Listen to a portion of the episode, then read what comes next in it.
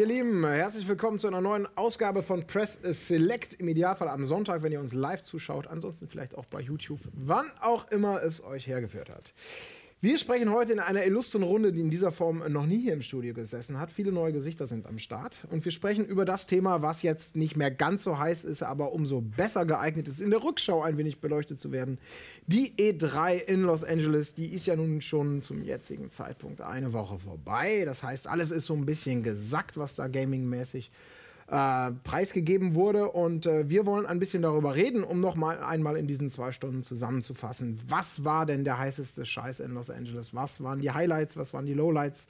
Welche Trends haben wir beobachtet? Wer waren die Gewinner? Wer waren die Verlierer? Und das mache ich in bester Press Select Tradition nur teilweise allein. Nein, ich habe insgesamt wieder mal ein volles Haus hier, über das ich mich sehr freue und möchte bei der Gästevorstellung direkt mit meiner Rechten beginnen. Sebastian Tützack. Sehr gut gelernt. Habe ich gut gelernt, ne? ja. Du bist zum ersten Mal hier. Äh, herzlich willkommen. Du bist freier Autor und schreibst für extrem viel. Ja, also schon ein paar mehr Magazine. Gamona, Giga, Computerbildspiele. Ja, also alles, was mich haben will, da zögere ich nicht lange und gehe hin. Das freut mich sehr. Und das Schöne daran ist, du warst, wie ich eben mitbekommen habe, ihr, ihr wart ja mal Kollegen sozusagen, denn direkt neben mir sitzt Marco Kruse, Chefredakteur von ingame.de. Ja äh, von einem insgesamt großen Gaming-Netzwerk. Genau, ja. Wir haben ein klassisches Online-Portal dran, so wie, das, wie man das halt kennt, plus noch so ein Netzwerk aus vielen Seiten, die sich dann rundum so auf einzelne Games verstreut und ein möglicher Kram, den man so im Gaming halt zurzeit macht. Ne? Und ihr habt mal, in, wie, wie, nur mal ganz kurz, damit ich diese Geschichte einmal beleuchtet, die ich angedeutet habe. Äh, du hast mal als Freier geschrieben für euch oder, oder nee, wie nee, war eure Connection? Also Ingame war quasi mein Quereinstieg. Ich habe als Praktikant angefangen, da war der gute Marco Kruse schon da. Genau, da habe ich, äh, wie lange war ich? Zwei Jahre? Ja, zwei Jahre. Zwei Jahre bei Ingame gearbeitet, neben Marco her und äh, dann habe ich mich verabschiedet. Und mit mir zusammen und dann sind wir getrennte Wege gegangen, aber ja, ist spannend. Das führt uns immer wieder mal zusammen. Ja, spätestens hier. Deswegen, vielleicht, wenn es nicht allzu schlimm läuft für euch natürlich, dann ja. kommt er vielleicht auch nochmal wieder. Denn äh, es ist eine Hamburger Runde hier, was auch sehr, sehr praktisch und angenehm ist natürlich, ja. weil es für alle kurze Wege bedeutet. Und der Hamburger Sonne, äh, Sommer, der zeigt sich von seiner besten Seite. Das heißt, wenn hier geschwitzt wird, dann liegt das nicht daran, dass uns die Themen unangenehm sind. Es liegt schlichtweg daran, dass wir keine Klimaanlage haben und uns jetzt schon nach der Werbepause sehen. Allen voran natürlich unser äh, klimatisches äh, Flexibilitätsmonster Dennis Richtarski. Haben wir das richtig gesagt?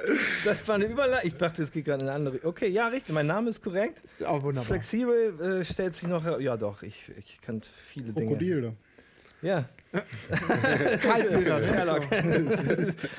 ja. ja, du warst auf der E3, du bist als einziger aus dieser Runde. Heutzutage ist es vielleicht auch nicht mehr so wichtig, darüber können wir natürlich auch noch ein bisschen sprechen. Du warst wirklich vor Ort für Rocket Beans. Ihr habt ja viel Bericht erstattet, wir haben ein bisschen hin und her geschaltet und bin ich sehr gespannt, ob du noch ein paar vor-Ort-Anekdoten hier raushauen wirst im, äh, in den nächsten zwei Stunden. Ja, auf jeden Fall. E3 freue ich mich, ist für mich also mal so auch eins der Highlights des Jahres, weil es ja auch immer im Rahmen dieser Firma eine Art Klassenreise ist und das hat man ja nicht mehr so häufig.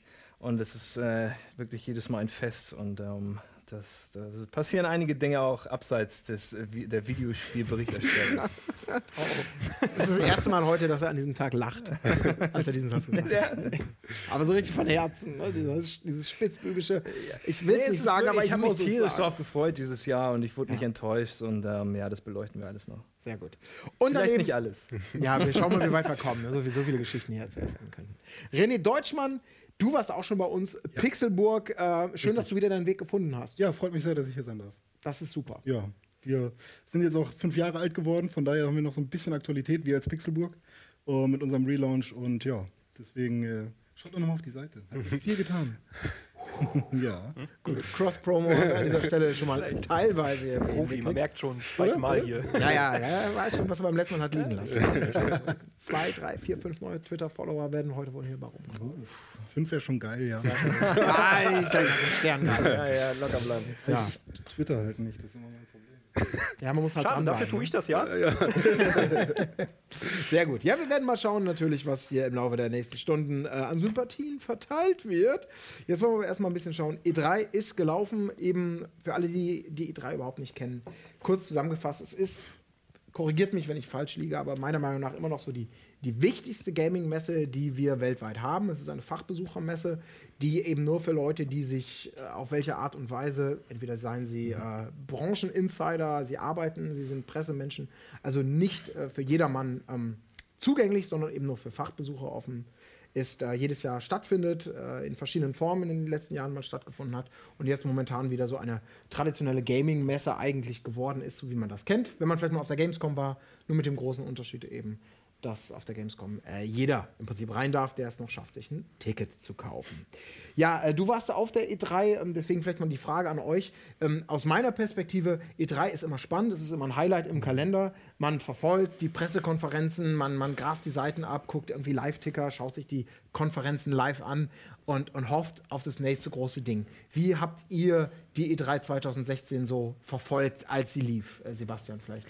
Also ich finde, dieses Jahr hat man erstaunlich, also man, man hat einfach gemerkt, wie, wie schnell äh, so die Journalisten dem ganzen Zahn gezogen haben. Also zum Beispiel kurz vor der Microsoft-Pressekonferenz wurde quasi die komplette Microsoft-Pressekonferenz geleakt und man hatte irgendwie auch schon hinführend zur E3 einfach extrem viele Leaks. Also gefühlt wusste ich dieses Jahr schon das meiste. Also mich hat relativ wenig überrascht und ich finde, das ist äh, zumindest mir dieses Mal am allermeisten aufgefallen. Also es hat mich ein bisschen erstaunt, weil, weiß ich nicht, letztes Jahr gerade Sony war, war die absolute Überraschung und diesmal war es, weiß ich nicht, bis auf, da waren natürlich auch ein paar, aber es war halt weit weniger. Das äh, fand ich sehr erstaunlich.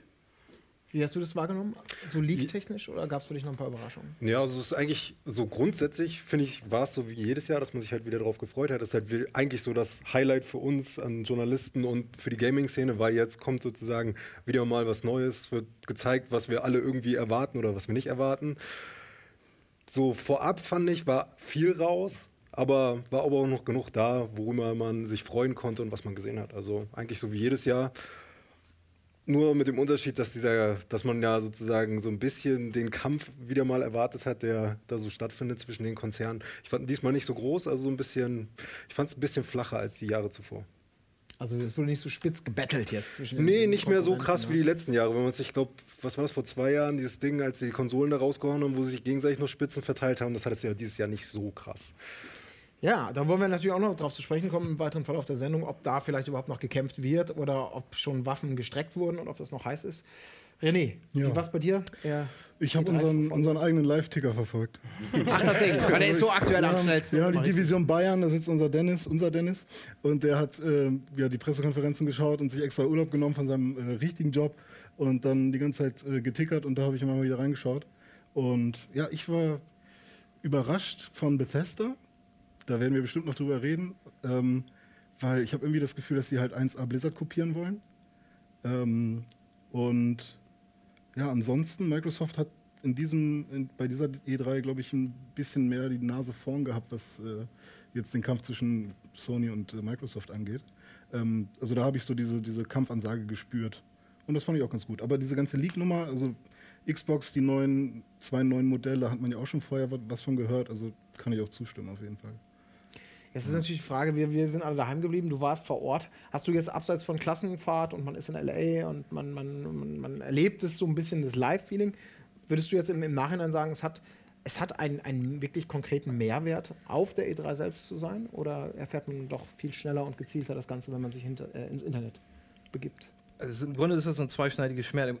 Du, du erfährst tatsächlich vor Ort weniger, als wenn du es aus Distanz ähm, mitverfolgen kannst, weil du da viel mehr Möglichkeiten hast, dich zu informieren. Da hast du einfach dieses Internet, wenn du zu Hause sitzt und alle Leute servieren dir quasi jede News auf dem Silbertablett. Und wenn du vor Ort bist, bist du einfach auf Termin und kriegst vielleicht diese eine News aus erster Hand, was natürlich super ist. Ähm, aber du kriegst im Großen und Ganzen eigentlich nicht so viel mit, als wenn du zu Hause bleibst. Deswegen spalten wir ja auch hier äh, immer die Teams auf, ähm, dass die einen Leute vor Ort aus erster Hand berichten können und schauen können, was es da eventuell hinter den Kulissen noch gibt oder was man da vor Ort erfahren kann. Aber so die richtige, umfassende Berichterstattung macht man eigentlich am besten aus der Entfernung, wenn man sich ganz in Ruhe diese Pressekonferenzen vielleicht im Stream anguckt und vielleicht mit Kollegen, die auch quer im Internet irgendwie lesen und äh, dieser ganze Verbund von, von Internetjournalisten, die dann ja tippen, tippen und teilweise ja auch falsch voneinander abschreiben, die wir im Fall von Fabian Döhler gemerkt haben, der die NX ja schon kennt. Das Ähm, das passiert dann ja, ja. auch. Nee, aber das ist genau, das sind diese zwei Seiten, die es da gibt und ähm, das kann man nicht so pauschal beantworten. Aber ihr, äh, ich, ich muss euch natürlich fragen, ist jetzt so, äh, falls euch die Wahl gestellt wurde, wir brauchen nicht drüber reden, eine Reise nach L.A., das kostet alles Geld, das, ist, das macht man nicht mal eben so. Äh, Wärt ihr alle gern vor Ort oder wart ihr schon mal auf einer E3 oder hat es euch alle noch nicht dahin verschlagen? Also ich tatsächlich noch nicht. Äh, Würde es gerne mal machen, aber einfach, also die Berichterstattung an sich ist, glaube ich, von extern, von weiter weg leichter, einfach über Livestreams und äh, die ganzen Informationsquellen. Äh, aber einfach das Dasein mit äh, Entwicklern reden, dann halt die Spiele, die man da gesehen hat, halt auch spielen. Man kennt es ja auch von der Gamescom. Äh, das ist halt schon was, was du von hier aus nicht nachvollziehen kannst. Von dem her auf jeden Fall. Das ist bei mir ähnlich. Das ist wie auf so einer Lebensliste so ein kleines Häkchen setzen. Einmal E3 gewesen. Ja, so, die das, ist so ein, das, ist so ein, das ist so ein Abhaken. Weil wenn du es dir einfach nur anguckst, das ist ja das, was du schon erzählt hast, kommt ja nicht mal dazu, dass du wenig siehst. Kommt ja auch noch dazu, dass du da hinfliegst, Jetlag etc. Wer das irgendwie kennt, wer mal den ganzen Tag irgendwo eingespannt war, da weißt du, dass du eigentlich weniger schaffst und das auch dann nicht mehr genießen kannst. Von zu Hause ist es nämlich eigentlich ganz cool. Da kannst du noch so ein bisschen so dieses Feeling, kommt jetzt noch was, kommt jetzt noch was. Und wenn du vor Ort sitzt, kennen wir ja alle von der Gamescom, dann bist du da mitschreiben, dann sortierst du, was kann ich danach machen. Also dann kannst du diese Spannung so ein bisschen, die geht dadurch halt ein bisschen flöten. Und wenn du es von zu Hause machst, hast du halt noch so ein bisschen das private, ich freue mich darauf noch ein bisschen mehr, als dass du noch unter Druck stehst. So. Plus die Fahrtwege darfst du eigentlich auch gar nicht unterschätzen. Diese Pressekonferenzen sind ja gar nicht vor Ort in Downtown ähm, LA, sondern häufig verteilt. LA ist ja riesengroß. Das ist ja ein Verbund aus mehreren Städten. Das sind ja Entfernungen, das, das kannst du gar nicht nachvollziehen, wenn du gar, da noch nie warst. Und da bist du dann auf der einen Pressekonferenz, fährst erstmal zwei Stunden hin, stehst dann noch eine Stunde in der Schlange oder sowas, hast die PK dann mitgenommen und hast sie gerade noch im Kopf, musst aber schon zum nächsten Termin, weil vielleicht ist Sony direkt danach. Du schaffst es gerade noch zum nächsten Theater zu kommen, was auf der anderen Seite der Stadt ist und hast gar nicht die Möglichkeit, das alles sagen zu lassen, sondern musst ratzfatz, äh, ratzfatz ins Auto, kannst gar nicht gucken, was sagen andere Leute, kannst dich vielleicht mit deinen Kollegen im Auto noch unterhalten oder sowas, aber das ist nicht wirklich diese, diese umfassende, ähm, dieser umfassende Fluss an Informationen, die du im Internet bekommst und da geht schon viel flöten. Außer, außerdem bist du auch sehr viel abgelenkt in L.A. Da sind dann halt viele tolle bunte Schilder an- auf der Straße, wo du dann ach, vielleicht, ich habe Hunger. und ich sage ganz kurz noch, die fünf Minuten haben wir noch und ich habe dieses Jahr festgestellt, dass es gar nicht also das ist eine ganz große Lehre, die ich heute äh, beziehungsweise dieses Jahr gezogen habe. Es ist gar nicht so klug, früh da zu sein, weil dann stehst du sehr lange in der Schlange. Wenn du spät kommst, ist die Schlange weg und du kommst flutscht da so durch. Zumindest bei den PKs ist das so der Fall, die ja quasi auch diese Hauptevents da sind. Diese Messe selber ist ja ähm, quasi eher so, so, eine, so eine Kirmes. Und ähm, also das habe ich dieses Jahr tatsächlich gemerkt. Wir sind häufig sehr, sehr spät dran gewesen aus Aber verschiedenen damit Gründen. hast du dir auch ein bisschen die Burgerläden gerechtfertigt, oder? Ja, das ist viel besser, wenn wir später kommen. da, da, da, das will ich so nicht Er war ja nicht alleine unterwegs. Gibt für alles Zeugen Ja, und, genau. und. Ich, ich habe meine Leute, die ich versuche zu beeinflussen. Hast du nicht Hunger? Hast du nicht? Wie ist mit dir? Hast du nicht Hunger? Ja, und dann, dann geht das schon. Klar, Taco würde noch gehen. Hitze immer. ist das immer so eine Sache. Ne? Ja, ja. Ja, aber w- du warst natürlich dieses Jahr vor Ort. Ich, ich, ich war selber auch schon ein paar Mal da, aber wir waren ja alle schon mal auf der Gamescom. Und ich finde immer, wenn man auf der Gamescom ist, dann der, oder da mal war, dann ist der Unterschied zu einer E3 eigentlich gar nicht mehr gigantisch. Also soll heißen, es ist voll, es ist laut, es ist bunt, es ist Kirmes. Äh, es ist vielleicht nicht ganz so voll auf einer E3, aber es ist immer noch überraschend, auch auf der Messe, was, also auch auf der Messe selbst und auch natürlich bei den PKs, die ja aus allen Nähten platzen. Wenn man sich immer wieder fragt, wie viele Menschen berichten denn bitte schön wirklich tatsächlich über das und dürfen deswegen offiziell hier sein, soll heißen, wer auf der Gamescom äh, unterwegs ist, der kann sich ungefähr ausrechnen, wie sich es auf der E3 anfühlt. Deckt sich das? Oder? Schon im Kern. Ähm, aber zum einen ist ja der große Unterschied, eigentlich der Hauptunterschied. Das eine ist ja eine Fachmesse im Grunde, da dürfen nur so und so viele Fans rauf. Sie öffnen ja diese Tore so. Man- Eigentlich heißt es, kommen nur Fachbesucher hin, aber am Ende sind dann auch viele Fans, weil jeder, der irgendwie einen Blog hat oder sowas, kann sich da im Grunde akkreditieren. Auf der Gamescom ist es ja komplett überladen mit, mit Fans und Cosplayern, was nichts Negatives ist, was es aber einfach mal schon vom Feeling her ganz anders macht, weil es unglaublich voll ist. Es ist eine Veranstaltung, die Gamescom für die, für die Fans und die E3 ist eigentlich eher für, für, fürs Fach, für die Fachpresse. Und ähm, ich finde, das das merkt man schon. Und ich glaube, gerade du auch als, als ähm, freier Autor wirst das kennen, man, die, die E3 ist die wichtigste, aber die Gamescom die größte. Und das äh, sagt man dann immer gerne, um Themen irgendwo anzubieten oder so, ja, die größte Messe der Welt. Aber ich finde, die E3 ist schon, es ist wichtiger. Es ist schon das Ding, die Gamescom wird eher zweitverwertet. Ich glaube, es gibt nur einen Publisher, der die Gamescom richtig ausnutzt, ähm, beziehungsweise einen Entwickler, das ähm, sind die Jungs von ähm, 2K. Die haben zum Beispiel, glaube ich, jedes Mal Borderlands da was Neues angekündigt. Da gibt es ja nicht viele Ankündigungen, neue, beziehungsweise neue Überraschungen auf der Gamescom. Da wird Borderlands regelmäßig angekündigt. Letztes Jahr war auch da irgendwas Neues, aber alle anderen wärmen quasi nur das auf, was ähm, kurz, kurze Zeit vorher auf der E3 eigentlich gezeigt wurde. Und ich finde, das macht die E3 schon zu der definitiv wichtigeren Veranstaltung. Wird immer noch groß darüber diskutiert, ist die E3 noch so wichtig, wie sie, wie sie mal war? Es gab, es, gab, es gab mal Höhlen, es gab mal Tiefen, aber ähm, das Stichwort liegt, das habt ihr ja alle so ein bisschen äh, unabhängig irgendwie voneinander angesprochen. Das ist dann ja aber so ein bisschen auch der Fluch, den, äh, wo sich die Schlange in den Schwanz beißt. Denn ich meine, ihr als klassische Autoren, die, die online unterwegs sind, ihr lebt mehr als wir noch, würde ich jetzt mal sagen, ja auch davor, davon alle News zu haben, sie so schnell wie möglich zu haben und dazu zählen Leaks natürlich auch. Also speziell Leaks und irgendwelche Offenbarungen, auch wenn sie nur Gerüchte sind. Also ihr fördert ja alle natürlich ein wenig auch damit, diese Enttäuschung dann in Kauf zu nehmen, wenn man alles schon mal gehört hat. Ja, aber es ist, glaube ich, halt, ne, ist halt diese, das liegt, glaube ich, nicht an der Messe selber, sondern es liegt einfach so an dem ganzen Internet und der Vernetzung der Welt halt. Es ist halt einfach so schnelllebig, dass jeder irgendwie, die User wollen ja auch so viel, die nehmen das Ja. ja, auch gerne in Kauf, sich sozusagen selber die Überraschung zu nehmen. Also es ist ja sozusagen, ne, würde das nicht, würde es bei uns nicht funktionieren, würden wir es ja nicht machen, sozusagen. Aber ich glaube, dieses Vorab-Leaken und finde ich noch nicht mal, wo du es gerade so angesprochen hast, ob das jetzt sozusagen der richtige Ort ist, wo alle dann wieder zusammenkommen. Ich finde, das sieht man an äh, PlayStation recht gut. Die machen ja eigene Messen mittlerweile um ihren ganzen Kram. Also die, klar kannst du irgendwie als Publisher sagen, ich versuche auf der E3 sozusagen da hauch, haushoch irgendwie rauszukommen aus der Ecke. Aber es ist mittlerweile so schwer, weil da so viel Konkurrenz und ich denke mal, es ist ja auch nicht wenig Geld, was da fließt, wissen wir alle, dass man das sozusagen mittlerweile so ein bisschen sich aufspart und so ein paar Sachen für eigene Sachen macht, wo es dann einen viel, viel größeren Effekt hat. Also die PlayStation Experience ist ja bestes Beispiel dafür. Genau, also Das die Veranstaltung in, ja. in, in München jetzt zuletzt gewesen, äh, wo Sony Menschen aus ganz Europa, glaube ich, in diesem Fall eingeladen hat, um, um in diesem Fall primär VR zu spielen oder alles, was jetzt in den nächsten Wochen, Monaten. Man, es war vor ein paar Wochen und Ja. Monaten, äh, was, was spannend und wichtig ist.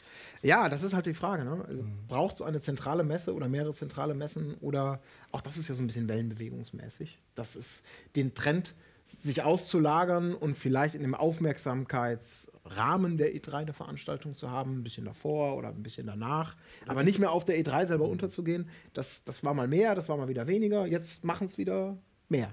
Es gibt ja diese, ich weiß nicht, ob ihr es mitbekommen habt, ich das super, eine super interessante Geschichte mit ähm, ähm, Devolver, dieser kleine Indie-Publisher, der ähm, nicht dieses Geld in die Hand nimmt, um selber auf dem Floor der E3 aufzutreten, sondern einen Parkplatz direkt vor den Toren der Messe mietet und quasi die, die ganze Aufmerksamkeit abgreift. Das findet die ähm, Messe selber nicht so super und hat letztes Jahr LKWs vor diesem Parkplatz stellen lassen. Die standen da wirklich wie eine Mauer, um so ein bisschen einen Sichtschutz zu machen, um die Volvo 1 auszuwischen. Die Geschichte geht dann weiter, dass dieses Jahr quasi das gleiche passiert ist. Die Volvo wieder auf dem gleichen Parkplatz gewesen, aber einen Schritt weiter gedacht. Diesmal haben sie so einen riesigen Heißluftballon oder wie man die Dinger nennt, riesen, riesen Kugel. Die haben sie in die Luft steigen lassen, um über diese LKWs drüber noch so ein bisschen Werbewirksamkeit zu haben. Hier sind wir übrigens. Leider, ich habe mir das ähm, angeguckt, ist es wirklich sehr versteckt. Also man, man merkt das nicht, diese LKWs sind sehr effektiv.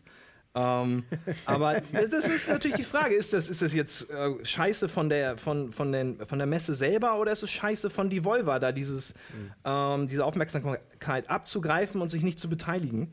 Ähm, wer macht da den Dick-Move und wer ist der Coole? Das, das will ich eigentlich nicht bewerten, aber das finde ich eine find eine lustige Ja. Geschichte. Auf jeden Fall. Äh, Zudem ja dieses Mal auch äh, Publisher den Schritt gegangen sind und gesagt haben, äh, nee, Messe ist für uns diesmal nicht. Also EA war ja äh, nur dieses EA Play im Vorfeld und selber auf der Messe waren sie ja gar nicht. Äh, 2K, weiß ich gerade gar Doch, nicht. 2K war da, ja. Ich überlege gerade noch, war nicht noch irgendwas? Activision, ähm, Stimmt, Activision war es, genau. Die haben ja auch gesagt, nö, diesmal nicht.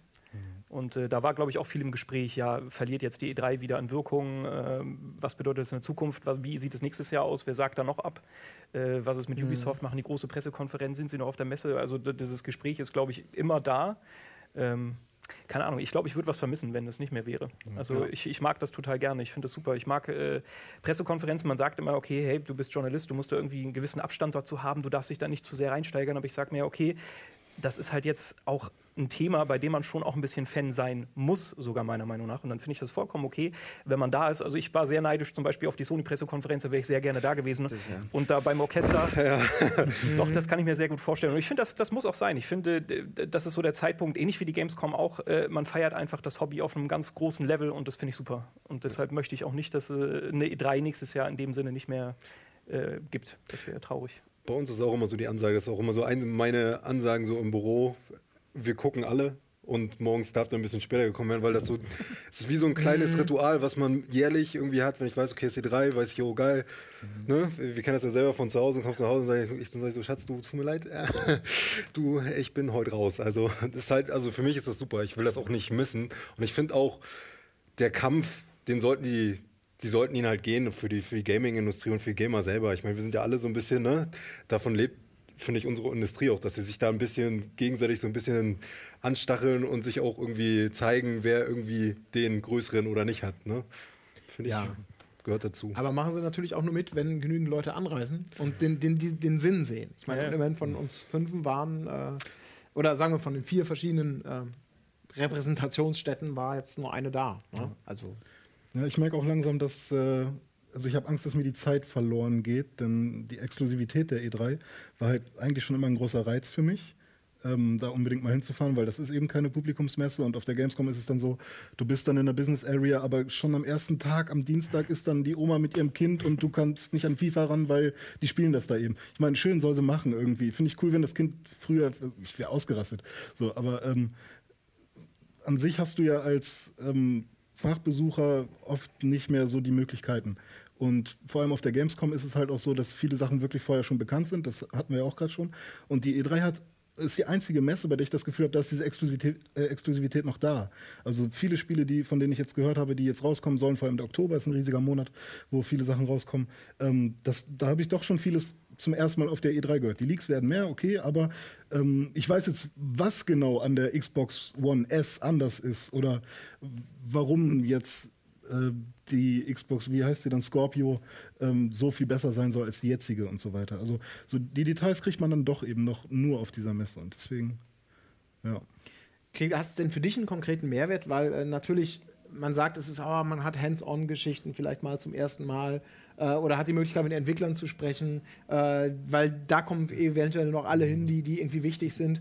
Ähm, jetzt sagen aber andere wiederum auch, und du wirst es vielleicht bestätigen oder auch andere Geschichten erzählen, naja Gott, das ist mittlerweile alles so durchprofessionalisiert, ein Gespräch zu führen mit jemandem, der als Repräsentant von irgendeinem Spiel, von irgendeiner Firma kommt, das über Marketingplattitüden hinausgeht, das ist ungefähr wie ein, wie ein Sechser im Lotto. Ja, das ist genau das Ding. Also wieder zwei Seiten. Zum einen ist es natürlich toll, mit dem einen oder anderen Entwickler in, ähm, direkt zu sprechen im Dialog. Vielleicht erzählt er dir auch ein paar tolle Sachen, vielleicht ist er ein cooler Mensch und ihr könnt auf einer Ebene irgendwie miteinander sprechen, wo, wo du auch einfach ihn persönlich kennenlernst und das auch irgendwie wiedergeben kannst in, im, im Rahmen des, wo du auch immer berichtest. Auf der anderen Seite hast du denn genau diese durchprofessionalisierten Entwickler, die vorher Schulungen kriegen, wie Fußballspieler, wie verhalte ich mich bei der Presse und da weißt du ganz genau, ich kann jetzt diese Frage gar nicht stellen, weil ich kriege meine 0815 Antwort, die überhaupt nichts aussagt. Und es gibt da wirklich Interviews, da gehst du raus und denkst, das hat mir jetzt überhaupt nichts gebracht. Man kann gar nicht mehr diese Fragen wie früher stellen, weil die Leute wissen ganz genau, ich darf nur drei Details ausplaudern. Alles andere ist noch geheim, weil wir haben genau terminiert, diesen Screenshot zeigen wir in zwei Wochen, dann haben wir hier ein Gameplay-Video, das zeigen wir in drei Wochen und dann enthüllen wir dann DLC in vier. Das ist ja alles so durchgetaktet, dass das alles schon wirklich sehr, sehr professionalisiert wirkt, viel zu doll teilweise, aber du hast natürlich auch die andere Seite. Da kommen dann Leute vorbei, besonders kleine Entwickler, die es selber noch in der Hand haben und die tolle Sachen erzählen können. Nur ist es auch häufig so, dass du Termine hast auf der E3, nehmen wir jetzt mal beispielsweise Sony, hast aber vorher die PK geschaut und bekommst auf dem Termin 24 Stunden später, also am nächsten Tag, genau das gleiche gezeigt, die gleiche Demo, die du eigentlich schon am Tag vorher in dieser Präsentation gesehen hast. Nur, dass du es in einem Fünferkreis irgendwie und du kannst am Ende nochmal Fragen stellen. Aber im Fall von, nehmen wir jetzt mal ein God of War, ein riesen AAA-Titel, kriegst du da jetzt auch nicht viel mehr raus. Wenn du dann eine Frage stellst, wir gehen, als dann die Antwort häufig, ja, tut mir leid, so weit gehen wir jetzt leider nicht ins Detail heute. Das werden wir bei nächster Gelegenheit äh, denn beantworten oder so. Das, das ist mir dieses Jahr auch wieder häufig aufgefallen. Viele Dinge siehst du dann zweimal einfach.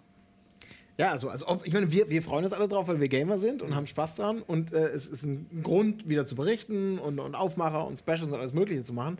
Aber äh, der totale Mehrwert, der inhaltliche, der ist streitbar wahrscheinlich. Ne? Oder beziehungsweise Ja, vielleicht kann man dann Du hast auch vollkommen recht. Ich will es eigentlich gar nicht so sagen, weil ich Ja. will immer wieder auf diese E3, auch wenn der Mehrwert nicht so groß ist. Aber ähm, es kommt ja doch ganz drauf an, was du berichten willst. Wir versuchen natürlich auch immer dieses, dieses Drumherum zu berichten und das ist natürlich einfach schön.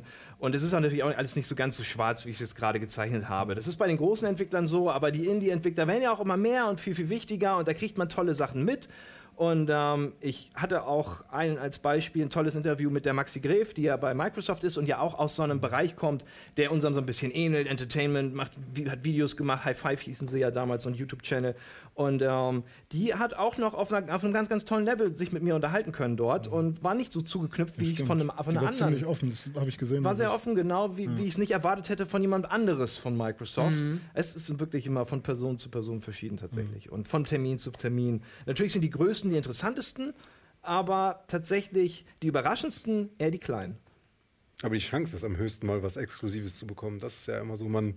Ja. Oder ich glaube, deswegen fahren wir halt alle oder will da jeder hin, weil man so dieser Glaube, dass da irgendwas ist, was man da bekommen kann, der ist da, glaube ich, am größten. Bei Gamescom sagst du ja wirklich, ja, hm, hm. aber bei der E3 sagst du dann schon so, ah, die sind vor Ort, mal gucken, gehe ich mal hin. Vielleicht sehe ich noch mal so fünf Minuten mehr davon, so hinten rum. Das ist halt, man glaubt halt, glaube ich, einfach, dass das groß ist. Ist natürlich am schönsten, wenn es dann passiert. Ne? Das Also heißt, vielleicht muss ich auch noch dazu sagen, wir sind ja jetzt auch nicht die klassischen Fachpresse-Personalien. Wir gehen ja hin, um uns dann erst einen Eindruck zu kriegen, um vielleicht auch ein bisschen subjektiv darüber zu berichten. Da erzähle ich jetzt vielleicht nicht Neues. Vielleicht sind andere da draußen, ähm, ich weiß nicht, wie es bei euch ist oder so, aber nehmen wir jetzt mal die GameStar, die ja wirklich sehr, sehr drin ist und journalistisch meiner Meinung nach auch sehr, sehr ähm, weit hoch anzusiedeln ist. So, da gibt es nie Rechtschreibfehler und sowas und die wissen ganz genau, wie sie den Artikel schreiben und ähm, die, die, das halt, die, äh, halte ich für sehr, sehr kompetent und die sind natürlich da, um wirklich jedes Detail rauszukriegen und aus derer Sicht, die würden wahrscheinlich die Frage anders beantworten als ich. Ja, das ist die Frage, ne? Nee. Das ist jetzt leider keiner da. Ruf, mal, einer kurz bei der GameStar an. Nein, es ist spannend. aber Ich habe es immer wieder erlebt, dass wenn man dann halt wirklich mal die Möglichkeit hat, wir hatten jetzt mit äh, Ricky Campier von ähm, Naughty Dog mal ein Gespräch, ähm, irgendwann, wenn man halt merkt, okay, du kriegst jetzt nicht, nicht mehr krasse Infos raus oder so, dann driftet man halt wirklich so in Nichtigkeiten ab und so. Das ist dann irgendwie ganz lustig zu hören, was die Entwickler irgendwie beim Pro Programmieren irgendwie gegessen haben und welches Ben Jerry's am coolsten ist oder so. ähm, aber so wirklich also die machen wirklich Stopp. Und ich glaube, früher war das nicht so. Also ich habe früher Interviews gelesen, als die GamePro, ähm, als, als Maxi Greff zum Beispiel noch bei der GamePro war, ähm, da, da gab es halt immer so riesige E3-Berichte mit so, ja weiß nicht, so richtig krassen Details. Halt einfach von den, weil sich jemand verplappert hat, weil jemand mit Absicht mal ein bisschen mehr erzählen will.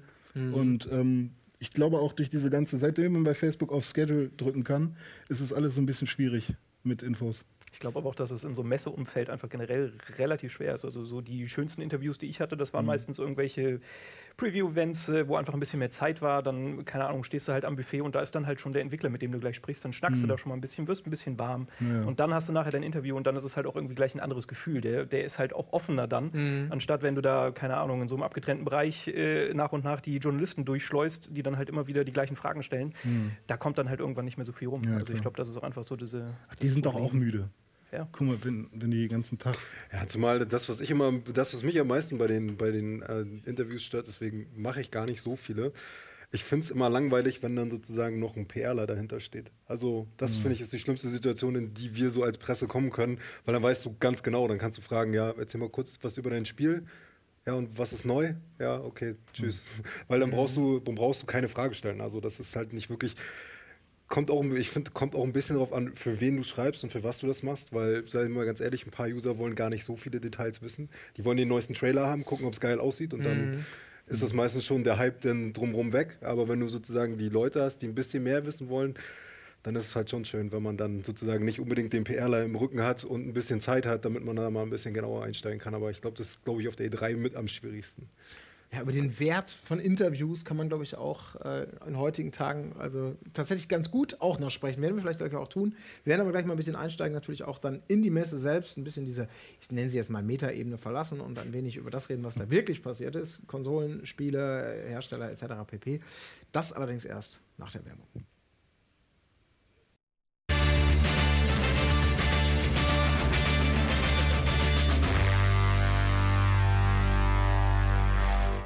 Da sind wir wieder mit unserem kleinen E3-Rückblick. Sebastian, Marco, Dennis und René. Wir werden ein bisschen darüber reden, was auf der E3 gut war und was nicht so gut war. Und äh, wir sind gerade so ein bisschen beim Thema Interviews stehen geblieben und das finde ich eigentlich ganz spannend.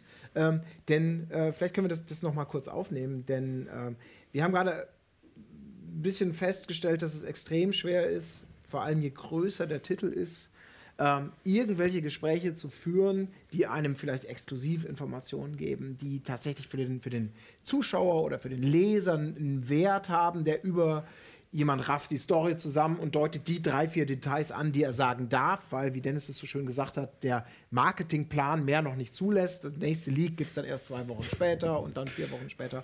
Äh, was dann die Frage bringt, wie du es schon sagst, du machst selber gar nicht mehr viele Interviews, weil du den Wert gar nicht mehr so siehst, offensichtlich. Nee, nicht, nicht wirklich. Also ich, ähm, ich weiß im Prinzip schon vorher, dass ich du kriegst das ja. Das ist nicht so, du, du hast dann, ja, mal, lasst euch mal Zeit, sondern du kriegst ich, die letzten Anfragen, die ich immer so hatte, waren 5 bis 15 Minuten. Und da kannst du dann, äh, weiß nicht, fünf vernünftige Fragen stellen und das kann man sich ja ausrechnen. Wie viel kommt bei fünf vernünftigen Fragen raus? Weil du kannst ja nicht bei deinem Gesprächspartner gleich ins Gesicht hauen, ey, ich habe das und das gesehen zwischen dem und dem, kannst du mir mal das Detail mhm. erklären. Dann fällt dir ja auch erklären. Du hast halt irgendwie zwei Minuten, wo man mit ihm reinkommen muss. Dann kannst du dich vielleicht, wenn du mit ihm drin bist, irgendwie eine vernünftige Frage stellen und das schaffst du in der Zeit ganz einfach nicht. Und ähm, schöne Sachen wie zum Beispiel, wenn du ein Final Fantasy Interview hast bei Square. Das, da ist halt ein Japaner, dann hast du da noch einen englischen Übersetzer mit drin. Hast du die doppelte Zeit, bei fünf Minuten hast du sieben. So, und was kriegst du in sieben Minuten raus? Der muss ja auch antworten, du musst fragen, da passiert halt echt nicht viel. Deswegen, wenn ich Interviews mache, dann irgendwie so in einem Rahmen, wo ich weiß, okay, da sitzt jemand, wo ich vielleicht irgendwie den was fragen kann, dann musst du dir auch ganz genau angucken, wen du da kriegst, weil mit einem Grafikdesigner von einem Spiel, das ist halt für dich dann sozusagen als allgemeiner Pressemensch, der erzählt dir dann, ja, okay, ich habe jetzt da hinten das und das gemacht, aber so vom Gameplay habe ich keine Ahnung. Das passiert ja halt auch, weil die Spiele ja mittlerweile auch jeder da so spezialisiert ist bei vielen Sachen, dass du nicht jeden alles fragen kannst. Und mhm. deswegen, für mich sind Interviews immer, ich finde Interviews sehr schwierig und da immer sehr nach Zeit, welcher Partner und wo, wo, etc. Also deswegen ich weiß nicht, auf der 3 finde ich es halt, glaube ich, noch schwieriger, weil so viel Druck ist und so viele Leute dadurch gepresst mhm. werden. Glaube ich, das ist schon ganz schwer, ein richtig gutes Interview.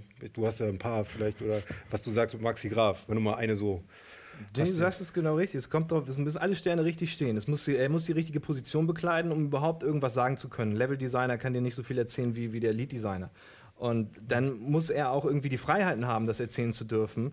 Plus, es muss auch einfach ein interessantes Spiel sein manchmal. Ja. Also ganz ehrlich, ähm, bei einigen Spielen weißt du schon vorher, wie es wird. Ich will jetzt mich nicht zu weit aus dem Fenster legen oder sowas, aber ein Interview zu einem neuen Battlefield-Spiel oder so, weiß ich ungefähr schon, ja, okay, es gibt so und so viele neue Waffen, dann hast du ein paar Fahrzeuge, piu, piu.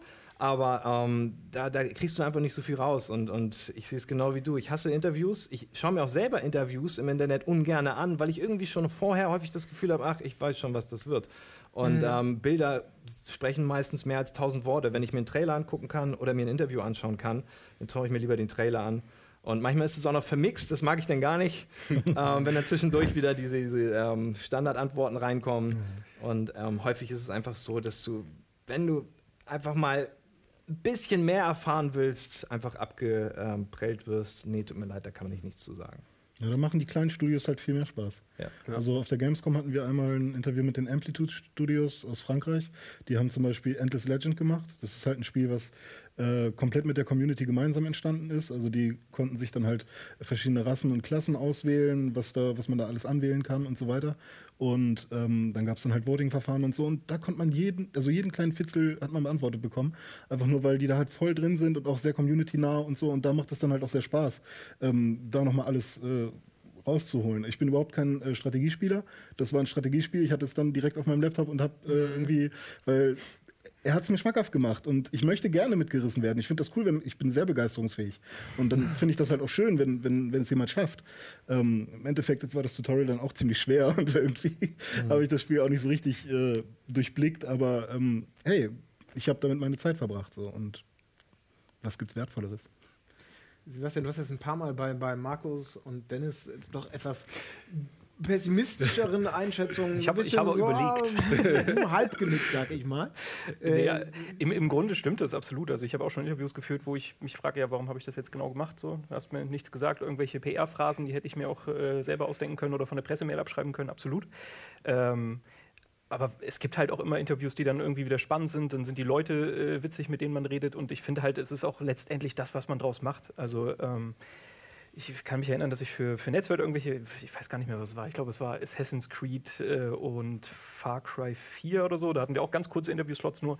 Und ähm, ich weiß, dass ich dann nachher mir das Material angeguckt habe und eigentlich auch nicht so dachte, ja, so richtig gute Informationen sind da gar nicht dabei rumgekommen. Aber ich habe dann nachher gemerkt, als ich meine Vorschau quasi geschrieben habe und meine Eindrücke geschildert habe, beziehungsweise wir haben da noch ein Video auch zugemacht, dass man das halt schön irgendwie unterfüttern kann. Deshalb Mhm. finde ich, ähm, selbst wenn die krasseste Information da jetzt nicht vermittelt wird, du hast dadurch aber trotzdem schon manchmal netten Mehrwert, wenn du einfach das ein bisschen bereichern kannst. Also es ist nicht nur mein Wort, das jetzt sagt, ja, Far Cry war ganz cool. Klar, der wird das nur sagen, der Entwickler, aber zumindest kann er mir nochmal sagen, warum könnte das denn cool sein für Fans oder so. Und das ist, es sind manchmal Mehrwerte, die ich dann auch ganz, ganz niedlich finde. Es ist jetzt nichts, das hat ein bisschen Stellenwert verloren, gerade weil die halt mittlerweile so professionalisiert sind und äh, die, die äh, Informationen, die sie rau rausgeben dürfen, ja auch sehr begrenzt sind, aber trotzdem, ja, also schon.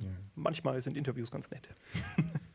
Ganz spannend, du kannst es ja wahrscheinlich beurteilen, wenn du dir in die Karten gucken lassen möchtest. Äh, jeder andere darf sich da auch gerne über diese Antwort beteiligen. Aber äh, wenn du sagst, Interviews eher selten und nicht so viel, macht sich das auch jetzt äh, auf Seiten der, der Leser bemerkbar, dass man jetzt so sagt, boah, Interviews ziehen tatsächlich einfach vielleicht weniger, weil viele diese, diese Einschätzung teilen. Ja, aber das Oder liegt, ähm, das liegt aber nicht daran, dass die Interviews, ähm, dass ein Interview an sich nicht gut ankommt, sondern du hast meistens Leute, die die Leute dahinter gar nicht kennen. Also Mhm. du kennst einen God of War, du kennst vielleicht ein Santa Monica Studio, aber wenn ich dir da hinschreibe, den Namen von dem Entwickler und nicht irgendwie God of War den Titel schreibe, sondern nur Interview und dann den Namen dahinter schreibe und nicht irgendwie groß noch ein Schlagwort dahinter schreibe, was das irgendwie macht, dann kennt dann kennen die meisten Spieler den ja gar nicht. Deswegen ist es vom Prinzip nicht so wirklich interessant, was das, es geht, das ist halt so schade. Es geht dann nicht mehr um die Person und das Interview an sich, sondern es geht dann ja wirklich nur so grob um den Titel und dann brauchst du meistens gar nicht so den, den, den, den Namen dazu schreiben. Deswegen ist halt Interviews immer ein bisschen schwierig. Man muss es halt gut verpacken, man muss halt was Gutes draus machen. Ich finde Winterinterviews an sich, was gut funktioniert, sind so Video-Interviews.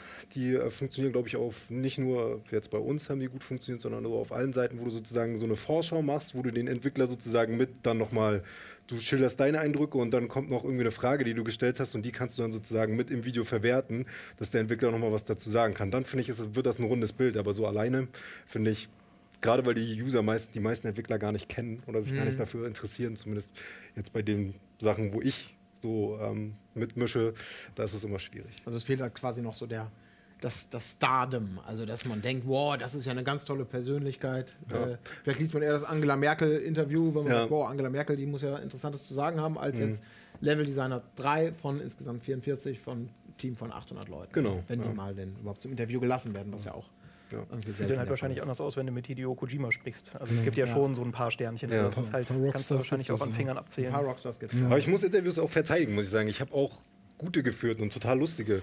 Ich kann mich erinnern, glaube ich, an Nolan North.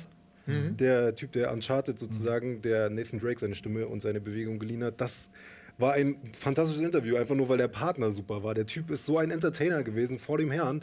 Irgendwie, wir hatten vorher eine Präsentation, da ist der Ton ausgefallen im Studio. Aber er ist ja kein Entwickler, oder? Er sagt ja ja, nicht zum ja, Spiel, ja, ist aber er kann der, er ist, also er ist zum Beispiel so ein spezieller Fall, wo die Sterne richtig stehen. Der ist so weit in der Produktion drin, dass der dir relativ viel zu allen möglichen Sachen sagen kann. Also Die er der wahrscheinlich nicht sagen darf. Die er nicht, ne? die, aber der, ja, ihm ist es so vielleicht Sachen. scheißegal, ja, aber, das kann er natürlich ja, sein. aber der, der, der, der steckt da so in der Familie drin. Deswegen sage ich, deswegen muss er die Sterne richtig. Das war zum Beispiel so ein Interviewpartner, wo ich gesagt habe, da bist du rausgegangen, egal. Selbst Mhm. die zwei Minuten, die du mit dem gemacht hast, waren halt super für dich.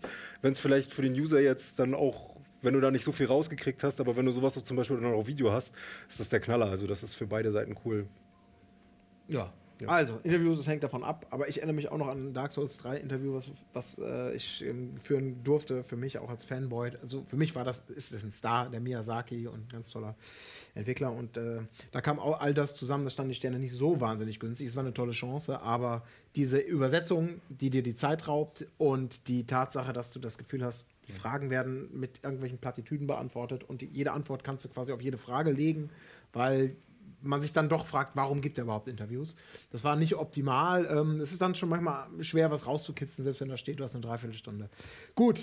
Äh, rauskitzeln ist das, was ich jetzt aus äh, René machen möchte, um die Brücke zu schlagen. Denn du bist der Erste, der schon was gesagt hat und das passt chronologisch auch ganz gut. Wir gehen mal vielleicht mal kurz so ein bisschen auf die die PKs, wenn man es so nennen möchte, oder die, die firmeneigenen Veranstaltungen ähm, werden auch auf Nintendo kommen, die ja keine klassische PK gegeben haben, aber so diese, je nach Größe und Wichtigkeit des Publishers, immer größer werdende Zahl von Leuten, die sagen, so, wir haben so viele tolle Produkte, wir machen eine eigene Enthüllungsshow. Und du hast Bethesda angesprochen. Genau. Die, glaube ich, haben die den Reigen eröffnet oder war es EA? EA, War EA? ich. Also fast chronologisch. Aber du hast gerade so schön gesagt, Ja. äh, Bethesda. Äh, Ja, Bethesda, hast, ähm, geht in der Richtung. Wie, wie hieß er? Die, die haben auf jeden Fall einen neuen Hero-Shooter, der mich sehr an äh, Quake Arena. ich. Quake Arena, nee, ja. Quake, Quake Champions. Champions, Champions. genau. Äh, einen neuen Hero-Shooter, Shooter. was ähm, sehr stark an Overwatch erinnert, in irgendeiner Form. Und kurz darauf wurde dann halt auch äh, The Elder Scrolls äh, Trading Card Game angekündigt, Mhm. was auch sehr an Hearthstone erinnert. Und Trading Card Games haben ja noch ein, sind ja auch noch bei anderen Pressekonferenzen dann äh, aufgekommen. Und das war dann schon so, hm, ich hätte jetzt eigentlich, ich habe gehofft, dass jetzt irgendwie ganz viele originäre Titel kommen bei Bethesda, weil wenn mal was Neues Originäres kommt, dann ist es halt ein Dishonored gewesen oder so, was dann halt vom Setting her sehr interessant war. Ähm, okay, jetzt gibt es halt ein Dis Dishonored 2 und so, aber halt wirklich einen originären, schönen Bethesda-Titel. Ähm, ja, ja, gut. ja. Ist halt auch wieder, hat man auch schon vor drei Jahren den ersten Mhm. Trailer zu gesehen oder so. Freue ich mich aber tierisch drauf. Und das ist halt dann auch das einzige Spiel, auf das ich tierisch Bock habe. Also erinnert mich so ein bisschen an täglich grüßes Murmeltier und so weiter, aber dieser Cinematic Trailer, der hat mich halt gecatcht, der Rest eher nicht so. Und von Skyrim will ich gar nicht erst reden, weil irgendwie, ja. Ich finde es halt schwer, die haben halt viele Cinematic-Trailer gezeigt Ja. und auch zu Quake. Also im ersten Moment war ich so, oh, Quake, ja, war eigentlich ganz cool, weil ich äh, mochte Doom sehr gerne jetzt, das aktuelle. Äh, Ich finde, Bethesda hat äh, Wolfenstein gut hingekriegt. Ja. Und deshalb war ich so, oh ja, ganz nett, bis ich dann halt, also es kam nicht so richtig rüber, dass es so ein Hero-Shooter ist, aber es wurde ja nachher mehr oder weniger aufgeklärt, dass es halt in diese Richtung geht. Äh, aber selber, du weißt ja eigentlich nicht, was da Sache ist. Also Nee, natürlich nicht. Ne, du wusstest, es ist Multiplayer, aber du hast halt einen Cinematic-Trailer Ja. bekommen. Ja, vielen Dank. Das gleiche bei Prey, das ja eigentlich eingestellt war. Das fand ich äh, schön, dass es dann wieder angekündigt Genau. wurde. Aber du weißt ja jetzt auch wieder nichts. Also der, ich glaube, Es, der. es sieht schön aus, das kann man sagen. ja, ja, Also, genau. ne? Also es war ganz nett, aber letztendlich nimmst du nicht viel mehr mit als, Nee. okay, es wird daran gearbeitet, äh, ganz cool. Ja, das ist richtig. Da ist Bethesda jetzt vielleicht, vielleicht gerade der Anker, den, den, den, an den ich anknüpfen kann. Äh, ihr habt es nämlich schon gesagt, das ist auch eine so eine Tendenz, die zumindest auch viele von unseren Zuschauern so gesehen haben. Äh, oder die, man, jeder, der mit offenen Augen sich das anguckt, ähm, gesehen hat. Es gab doch wieder extrem viel Renderpracht, äh, extrem viel Vorgefertigtes, äh, was mit dem finalen Produkt wenig bis vielleicht gar nichts mehr zu tun haben wird. Das neue Kojima-Spiel ist natürlich ein Musterbeispiel eines Trailers, aus dem man quasi nichts ziehen kann, aber dennoch eine Faszination äh, bekommt. Äh, Da gab es ja sogar den, das erste Mal, dass der Begriff aufgetaucht ist. Normalerweise steht ja immer Gameplay-Footage. Diesmal erstmals Actual Gameplay-Footage. Ich weiß nicht mehr, welcher Titel es war, aber da muss man schon gehörig aufpassen, was man da zu sehen bekommt. So. Und Das, dazu noch äh, in- In-Engine-Footage auch noch. Also, dass du im Prinzip völlig verwirrt bist. Ja. Ja. Was ist jetzt denn? Also, In-Engine kann ja trotzdem vorgerendert sein und so Ja, weiter. Und ja. das ist dann halt immer so, hm, was ist es denn jetzt? Ja, aber ist das so eine Tendenz, die wieder stärker wird oder, oder weniger stark? Man könnte ja denken, ey, die Power ist so groß, also eigentlich nähern sich Renderfilme und, und, und, Vide- und Echtzeitgrafik ja irgendwie im, im Laufe der Zeit automatisch an, verglichen mit dem, was wir, ich sag mal, zu PlayStation 1 Zeiten hatten, wenn man unter Final Fantasy Mhm. 7 Renderfilm und dann geht's in die echte Welt. Obwohl, da reden wir auch noch von vorgerenderten Hintergründen. Insofern war das Clash nicht so gigantisch. Aber ihr wisst, worauf ich hinaus will. Äh, dass das äh, keine Ahnung, dass das was ist. Ich lasse mir auch gern Sand in die Augen streuen und, und lasse mich mitreißen von einem tollen Trailer. Aber ich freue mich auch über Echtes, über etwas, aus dem ich mehr ziehen kann. Ich meine, für euch als Leute, die darüber dann vielleicht einen Vierseiter machen müssen, Quake Champions, ist das ja unter Umständen die Hölle. Definitiv, ja, das ist die Hölle. Aber ich, also zur einen Seite kann ich das verstehen, also weil die technische Entwicklung einfach so weit ist, dass du ja auch erstmal gucken musst, weil du dir vorstellen kannst, es könnte vielleicht so aussehen. Also früher war das ja so, wenn du den Render-Trailer gesehen hast, hast du sofort gewusst, es ist ein, Render-Trailer. Aber heutzutage ist es ja so, da denkst du dir so, na, Ja. ein bisschen, es sieht ein bisschen zu gut aus, aber könnt's noch. Dann musst du halt die Unterschriften lesen oder ges ge gesehen haben. Und dann zum anderen, glaube ich, hm, ich, ich verstehe es nicht, warum man es macht in der heutigen Zeit noch, weil ich finde, viele Publisher haben sich ja ihre Ohrfeige abgeholt ähm, mit den Render-Trailern oder mit den Sachen, die sie halt vorher gemacht haben, ein bisschen schöner, als es dann im Endeffekt aussieht. Ich verstehe auch nicht, warum man es macht. Es sieht ja mittlerweile alles so gut aus, dass du es eigentlich nicht mehr nötig hast. Also außer du hast jetzt ein sehr storylastiges Spiel, wo du halt so irgendwie cinematisch irgendwie noch ganz viel dran arbeiten musst, damit du was Schönes zeigen kannst. Aber ansonsten verstehe ich nicht, warum man es eigentlich macht. Also Ich kann mich da tierisch drüber aufregen, über, über dieses, diese ganze, diese Habits oder wie man sagt. Das äh, gibt ja verschiedene Publisher, die machen es mehr als andere. Und zum Beispiel muss ich jetzt sagen, auf der Sony PK ist mir das nicht so aufgefallen. Da siehst du ein God of War und so sieht es normal aus. This is what you get.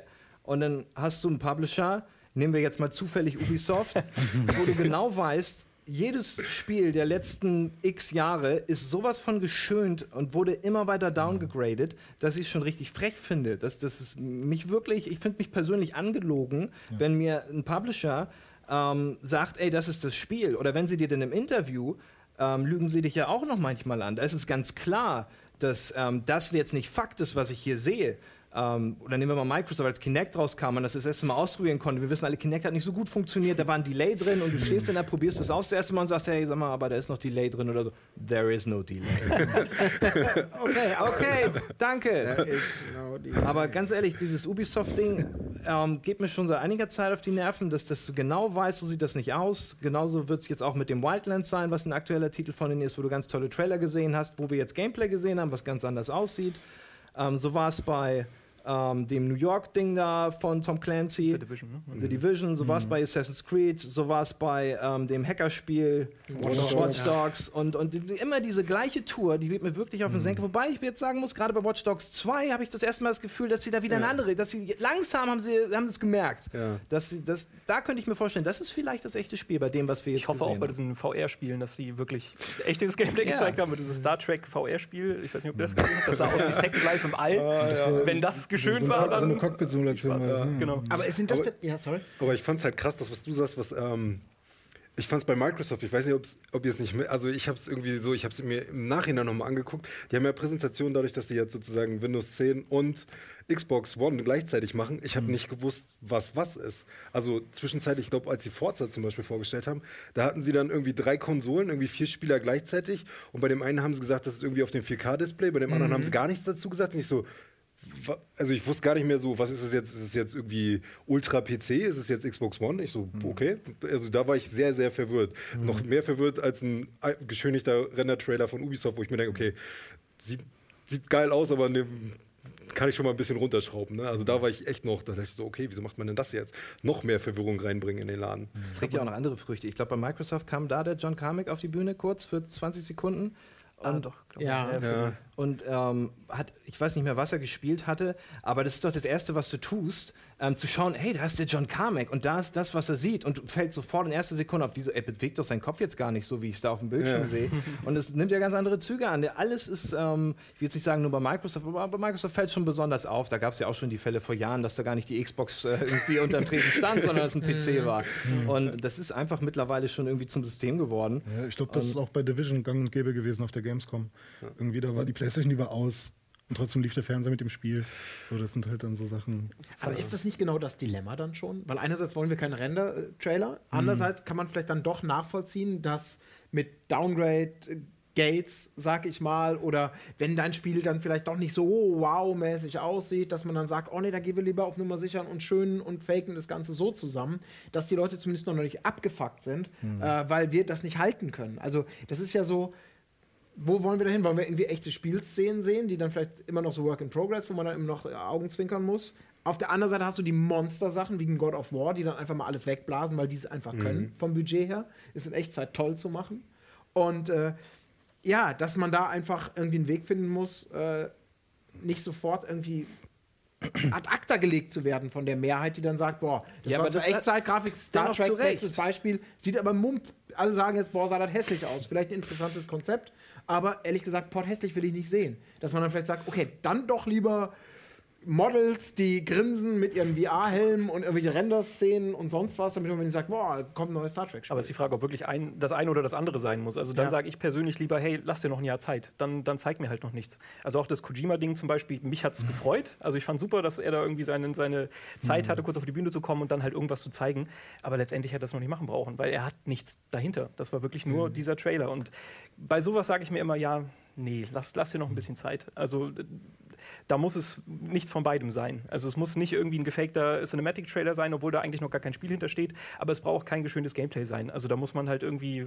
Ich finde, Sony hat es dieses Mal ganz schön gemacht, obwohl es mich genervt hat. Die haben, die haben ja so eine Leiste äh, eingeblendet Ja. bei den ganzen Gameplay-Szenen, wo sie halt denjenigen, der da gespielt hat, live aus drei verschiedenen Kamerablickwinkeln gezeigt hat. Und das Bild halt immer kleiner wurde. Deshalb hat es mich eigentlich geärgert. Aber du hast halt zumindest gesehen, dass es live gespielt war und äh, die wollten damit halt signalisieren, so hey, pass auf, wir wissen, das ist so ein Ding, man weiß immer nicht, ob es echt ist, aber guck, da sitzt jetzt einer und der spielt das gerade. Mhm. Also es äh, ist halt ein ganz netter Weg. Also für mich ist es immer lieber, wartet noch ein bisschen und zeigt dann mhm. was Richtiges. Ja, schwierig. Also ich will es ja. immer genauso sehen, natürlich. Also bei mir ist es halt einfach so, ich kann es manchmal halt nicht verstehen, weil es ist halt doch jetzt oft genug passiert. Irgendwann muss man es doch dann lernen. So bestimmte Fehler kann man doch vermeiden. Also wenn ich weiß, es sieht halt nicht so gut aus, dann setze ich doch, also dann kann ich es vielleicht mal an der einen oder anderen Stelle, wo es unrund aussieht. Das kann ich verstehen, wenn es so unrund aussieht. Mhm. technisch, dann macht man, du hast auch jemanden, der vorspielt. Die üben das ja auch durch. Dann gehst du halt nicht an die Stelle, wo da irgendwas ist, aber da musst du nicht einen Render-Trailer zeigen, der so weit auseinander liegt mit dem Endprodukt. Das ist halt das, was mich dann sozusagen, ich bin ja auch obwohl wir damit irgendwie schreiben und dabei sind, sind wir auch Endkonsumenten. Das ist ja das, was dich dann persönlich dabei auch ärgert, wo du denkst, ey, das kann euch wahr sein, ne? Ihr wisst es doch. Aber spannend ist trotzdem in dem Fall, wir haben ja, wir haben so eine Umfrage am Laufen gehabt, auch in unserer Community, so mit, mit ein paar Kategorien, bestes das, tollste mhm. Überraschung. Und da ist natürlich besagter Kojima-Trailer, obwohl er überhaupt nichts aussagt. Es steht Kojima drauf und entweder ist es der Klang oder die Inszenierung des Trailers, die, der so skurril und eigenwillig und bizarr irgendwie ist. Das ist mit weitem Abstand in unserer Community das, wo die Leute sagen, das war für mich die, die interessanteste Enthüllung. Ja. Und das das spuckt natürlich allen Leuten ins Gesicht, die sagen, hey, spielt doch mit ehrlichen Karten. Ich meine, wenn er selber sagt, er weiß noch nicht mal so hundertprozentig, in welche Genre-Richtung das Ganze gehen soll. Mhm. Wenn sie, glaube ich, noch nicht mal eine Engine wirklich. Er hat ja sich noch nicht mal für eine Engine entschieden. Ja, also das ist schon spannend, ne? Oder man sei jetzt langsam bereit für die Entwicklung oder sowas, habe ich letztens gelesen. Oder für die, haben die, nicht, für die Vorbereitung haben der sie nicht, Haben sie nicht jetzt begonnen? War nicht irgendwie vor zwei Tagen, dass er jetzt begonnen hat ja. mit der Entwicklung? Irgendwie so. Ja, aber das ist auch so eine Sache. Da hast du halt Kojima, der tatsächlich Rockstar ist der, der, Typ mit den coolen Brillen. So. Mhm. Und ähm, da nach Metal Gear Solid 5 und der ganzen Nummer mit äh, Konami, was da so halt abging, ähm, ist es natürlich interessant, was kommt jetzt als nächstes. Ähm, und auf der anderen Seite hast du aber halt auch unfassbar verrückte Trailer-Analysen zu diesem Ding. Und irgendwie diese schwebenden Leute sind mhm. irgendwie alle, alle Solid Snakes und keine Ahnung, das Baby, was er sich da rausschneidet, ist, oder was scheinbar rausgeschnitten wurde, ist sein neues Spiel und keine Ahnung. Also da gibt es halt super verrückte Sachen, was das Ganze natürlich auch nochmal interessanter macht zu, zu, dem ich jetzt auch bei Kojima sagen muss, also da hat es mich jetzt auch nicht gestört, einfach nur, hm. weil es halt auch ein schönes Gefühl war. Man wusste halt wieder, wo er ist, man wusste, er macht was. Also ja. Von dem her, das halte ich jetzt auch mal ein bisschen außen vor. Also ich war auch da und war so, hm. oh ja, schön, cool. Ja, schön, ein bisschen übertrieben war es doch. Also war er jetzt auch nicht weg. Also mir kam es vor, als wäre er zwei Wochen Urlaub und ist auf einmal auf der PK und sagt, I'm back. Ja. Da war er echt, also so naja, lange bei, bei, Diese ganze Nummer vor Konami quasi, da war, war, ist er wirklich untergetaucht. Also da hast du ja nicht mehr gesehen, aber es hat halt wieder langsam angefangen. Man hat ja in diesem Sony-Video gesehen. kam mir so vor, als wäre er verschollen. Keiner wüsste, wo er ist. Seit zehn Jahren lebt er überhaupt noch. Ja, aber, ne, aber ja. äh, es gab halt diesen Monat Schwebe. Ist er jetzt noch bei Konami oder nicht? Und so. Und vorher immer, es gibt kein neues Metal Gear Solid 9 und dann kommt doch noch eins und dann das gleiche nochmal. Also das zieht sich ja schon über ein paar Jahre. Aber wirklich weg war er nicht. Nee, nee. Also er war ständig, wir haben ständig darüber berichtet irgendwie. Ja. ja, gut, es, es, zieht ja auch. Kojima ja, ja, ist ja ein schönes Thema, was man äh, anscheinend annehmen kann. Mhm. Und ist ja auch toll. Ich meine, so ein paar mehr Rockstars oder so, so Größen mhm. äh, oder Visionäre kannst du ja ruhig geben in ja. der, in der ja. Täten gut, ne? Bitte? Täten ganz gut. Ja, so, weil viele, Fall. viele, ne, zum Beispiel so Molyneux oder so, den sieht man jetzt nicht mehr. Der mit seiner Firma da macht ja jetzt keine gro großen Dinger mehr hm. bis dato. Hm. Und dann haben wir auf der anderen Seite zum Beispiel diesen ähm, Lead-Designer von For Honor, fällt der Name, Name mm, nicht ein, der Typ mit dem äh, Stock, Vanderberg. der extra mit dem Stock ja. letztes Jahr auf die Bühne kam. Als er die Bühne verließ, war der Stock auf einmal nicht mehr nötig. wo denn, wo denn äh, versucht wird, irgendwie mhm. so jemanden zu konstruieren, was natürlich nicht funktioniert. Aber da sind wir wieder bei Ubisoft. um, ähm, und vielleicht. Aber ich glaube, gerade den Stock schon sehr, sehr lang. Also ich erinnere mich auch zu Zeiten von, äh, wie hieß diese äh, Red, ähm, Red, nein, nicht Red Faction, diese Wii-exklusive. Red Steel? Red Steel, genau. Der ah, zweite Teil, ja. diesen mhm. Samurai, da war der mhm. auch schon, hat man schon versucht, ihn so vor den vor den Promokarren, glaube ich, zu spannen, als hier als ein Typ, der sagt, mhm. ich bin Kämpfer, Nahkämpfer etc. pp. und wir machen mhm. was Geiles. Gut, das Spiel ist dann katastrophal gefloppt kommerziell. Uh, und das war wahrscheinlich auch der Grund, warum man ihm dann was anderes gegeben hat, wie auch immer. Ja. Uh, aber ja klar, so ein paar, paar große Namen, ja. die dann anscheinend auch so ein bisschen Narrenfreiheit haben, wenn sie zumindest ähm, anregen, ne? Gedanken anregen, Interpretationen und irgendeine Spannung erzeugen, so wie jetzt Kojima. Das ist auf jeden Fall eine tolle Das ist Sache. halt auch wieder so ein Thema für sich, weil es einfach schwer ist. Du hast halt mittlerweile so riesen Teams, die dahinter stehen, hinter solchen Spielen. Da ist es halt schwer, die einen auszumachen, der halt der, der äh, Federführende ist und den du dann zum Star erklärst. Da reicht halt ein Stock nicht, da brauchst du halt ein bisschen mehr. Da brauchst du halt einen Autor und ein Spielen, was, was halt mehr Aufmerksamkeit auf sich zieht und wo du dann halt direkt dahinter jemanden stehen hast. Aber das hast du halt seltener mittlerweile. Ist aber auch so ein bisschen, das fand ich deswegen auch schön, dass dieses Kojima-Ding dann auf der anderen Seite so, so äh, interessenmäßig durch die Decke gegangen ist, dass eben das auch wieder ein Beweis dafür ist, dass dieses immer nur technische Grenzbereiche austesten in Sachen Explosion und Spektakel und du weißt genau, okay, das Spiel hat ungefähr 50 Millionen mehr gekostet als das Spiel. Das eben, und das zeigt natürlich auch irgendwie, ist mein Eindruck aus der Ferne gewesen, die Wichtigkeit von, von Indie-Titeln, die es immer wieder schaffen, mit, mit, mit kleinen Teams einen ganz individuellen Stil vielleicht zu bringen, der interessant ist und allemal interessanter als vielleicht das obligatorische Battlefield-Schlachtfeld, was wir natürlich auch sehen wollen. Das Spektakel. Man will ja irgendwie alles haben, aber es ist irgendwie Platz für alles. Das war so ein bisschen auch mein Gedanke insgesamt so zur E3. Das ist sehr vielfältig vom kleinen Ein-Mann-Produkt, was Szenenapplaus bekommt, bis zum großen Monsterteil, äh, wo Leute sagen, boah, geil, ist gekauft. Ja, wobei sich da die, die Publisher auch sehr als Heilsbringer he- dahinstellen. So EA, ähm, wie heißt es jetzt? EA Ach so, ja, ja. Origin? Programm. Originals? Originals. Originals. Origin Originals? Originals, Kann das sein? Äh, ist ja im Prinzip ja. auch so die große Bude, die im Prinzip den Indie-Entwicklern die Türen öffnet und ihr seid dann, ihr habt dann eine Krankenversicherung bei uns, weil ihr seid dann fest angestellt, aber wir saugen euch halt auch aus. Dann ist aus CD Projekt auf einmal irgendwie ein, ein Indie-Studio wieder, ne? Ja. Und ähm, ja, da finde ich halt so eine Sachen wie, wie äh, das die Xbox 360 damals gemacht hat, hat schon irgendwie interessanter. Also ich habe, glaube ich, 60 für 60 Euro so Microsoft Points gekauft und dann diese Indie-Spiele darunter geladen. Einfach weil da habe ich sogar einen Entwickler kennengelernt aus Deutschland. Hey, ich habe dein Spiel gespielt, cool, lustig. Und so. Und ähm, ich glaube, will Xbox das jetzt wieder machen oder Microsoft? Ähm, die, dieses ID at Xbox ist ja auch wieder so ein Indie, so eine Indie-Nummer. Also das, das wäre jetzt nämlich auch ein Ja. Thema gewesen. Ich finde es äh, sehr schade, dass halt auf den Pressekonferenzen selber erstaunlich wenig Indie-Spiele gezeigt wurden. Klar, EA hat jetzt gerade angefangen mit äh, seinem Programm, hat ja dieses äh, Fay gezeigt, aber sonst, gerade PlayStation, da habe ich es sehr vermisst und auch bei Xbox war, glaube ich, auch nur äh, dieses Inside, dieses neue von den Limbo-Machern. Ja, stimmt. Und Ja. sonst war da gar nichts. Und das hat mich ein bisschen enttäuscht, weil ich halt Indie-Spiele auch immer für so ein bisschen frischen Wind schätze, den sie da reinbringen. Reden wir gleich noch ein bisschen mehr drüber. Ich will, dich gar nicht, äh, will euch nicht abwürgen, aber ich habe gerade die Info bekommen, dass wir in die Werbung gehen müssen. Da machen wir kurz Pause und werden gleich beim Thema Indie wieder ansetzen.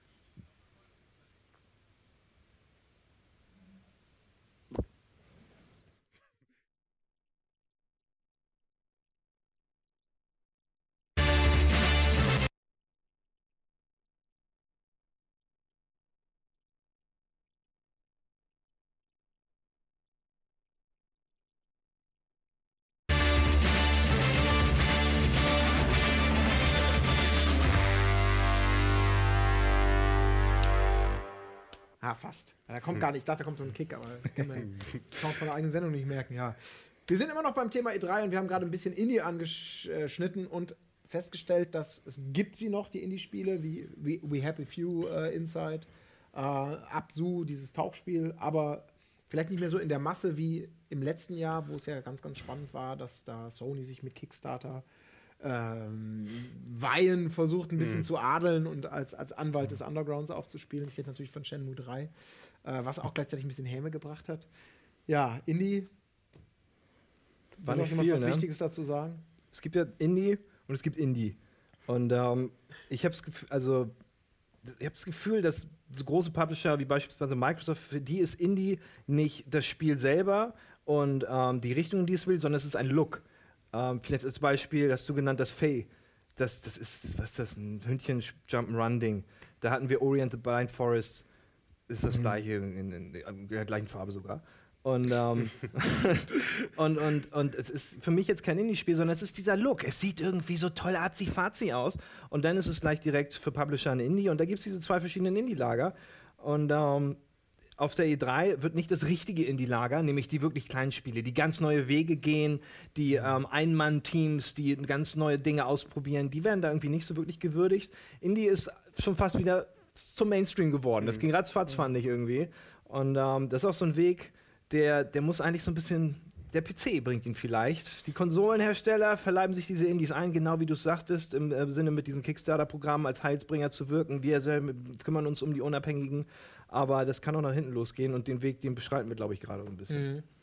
Naja gut, aber Indie ist natürlich auch schwer, sich da durchzusetzen, weil ähm, man hat es ja, glaube ich, in dieser PC-Gamer-Pressekonferenz ganz gut gesehen. Da war ja relativ wenig, boah, äh, man wird weggeblasen von, von, von Monster-Präsentation und eine Licht- und Soundshow, die alle zu Szenenapplaus hinreißen lässt. Das war ja relativ nüchtern und das, was man gesehen hat, war halt auch teilweise, würde ich jetzt einfach mal sagen, relativ nüchtern und hat aber vielleicht deswegen auch umso authentischer gezeigt, was die Leute teilweise machen. Aber ich kann natürlich dann auch nachvollziehen, dass man dann, wenn dahinter jetzt vielleicht kein bekanntes Gesicht steht, wenige Leute, das Ganze noch nicht so wahnsinnig aufregend oder überzeugend aussieht oder stilistisch einzigartig, dass man dann, wenn man auch Newsstrecke machen möchte und darüber berichtet, da vielleicht eher, okay, das ist mir aber nur drei Zeilen wert, weil, okay, ganz ehrlich, Kojima wissen wir nichts, aber das ist wichtig, das zieht.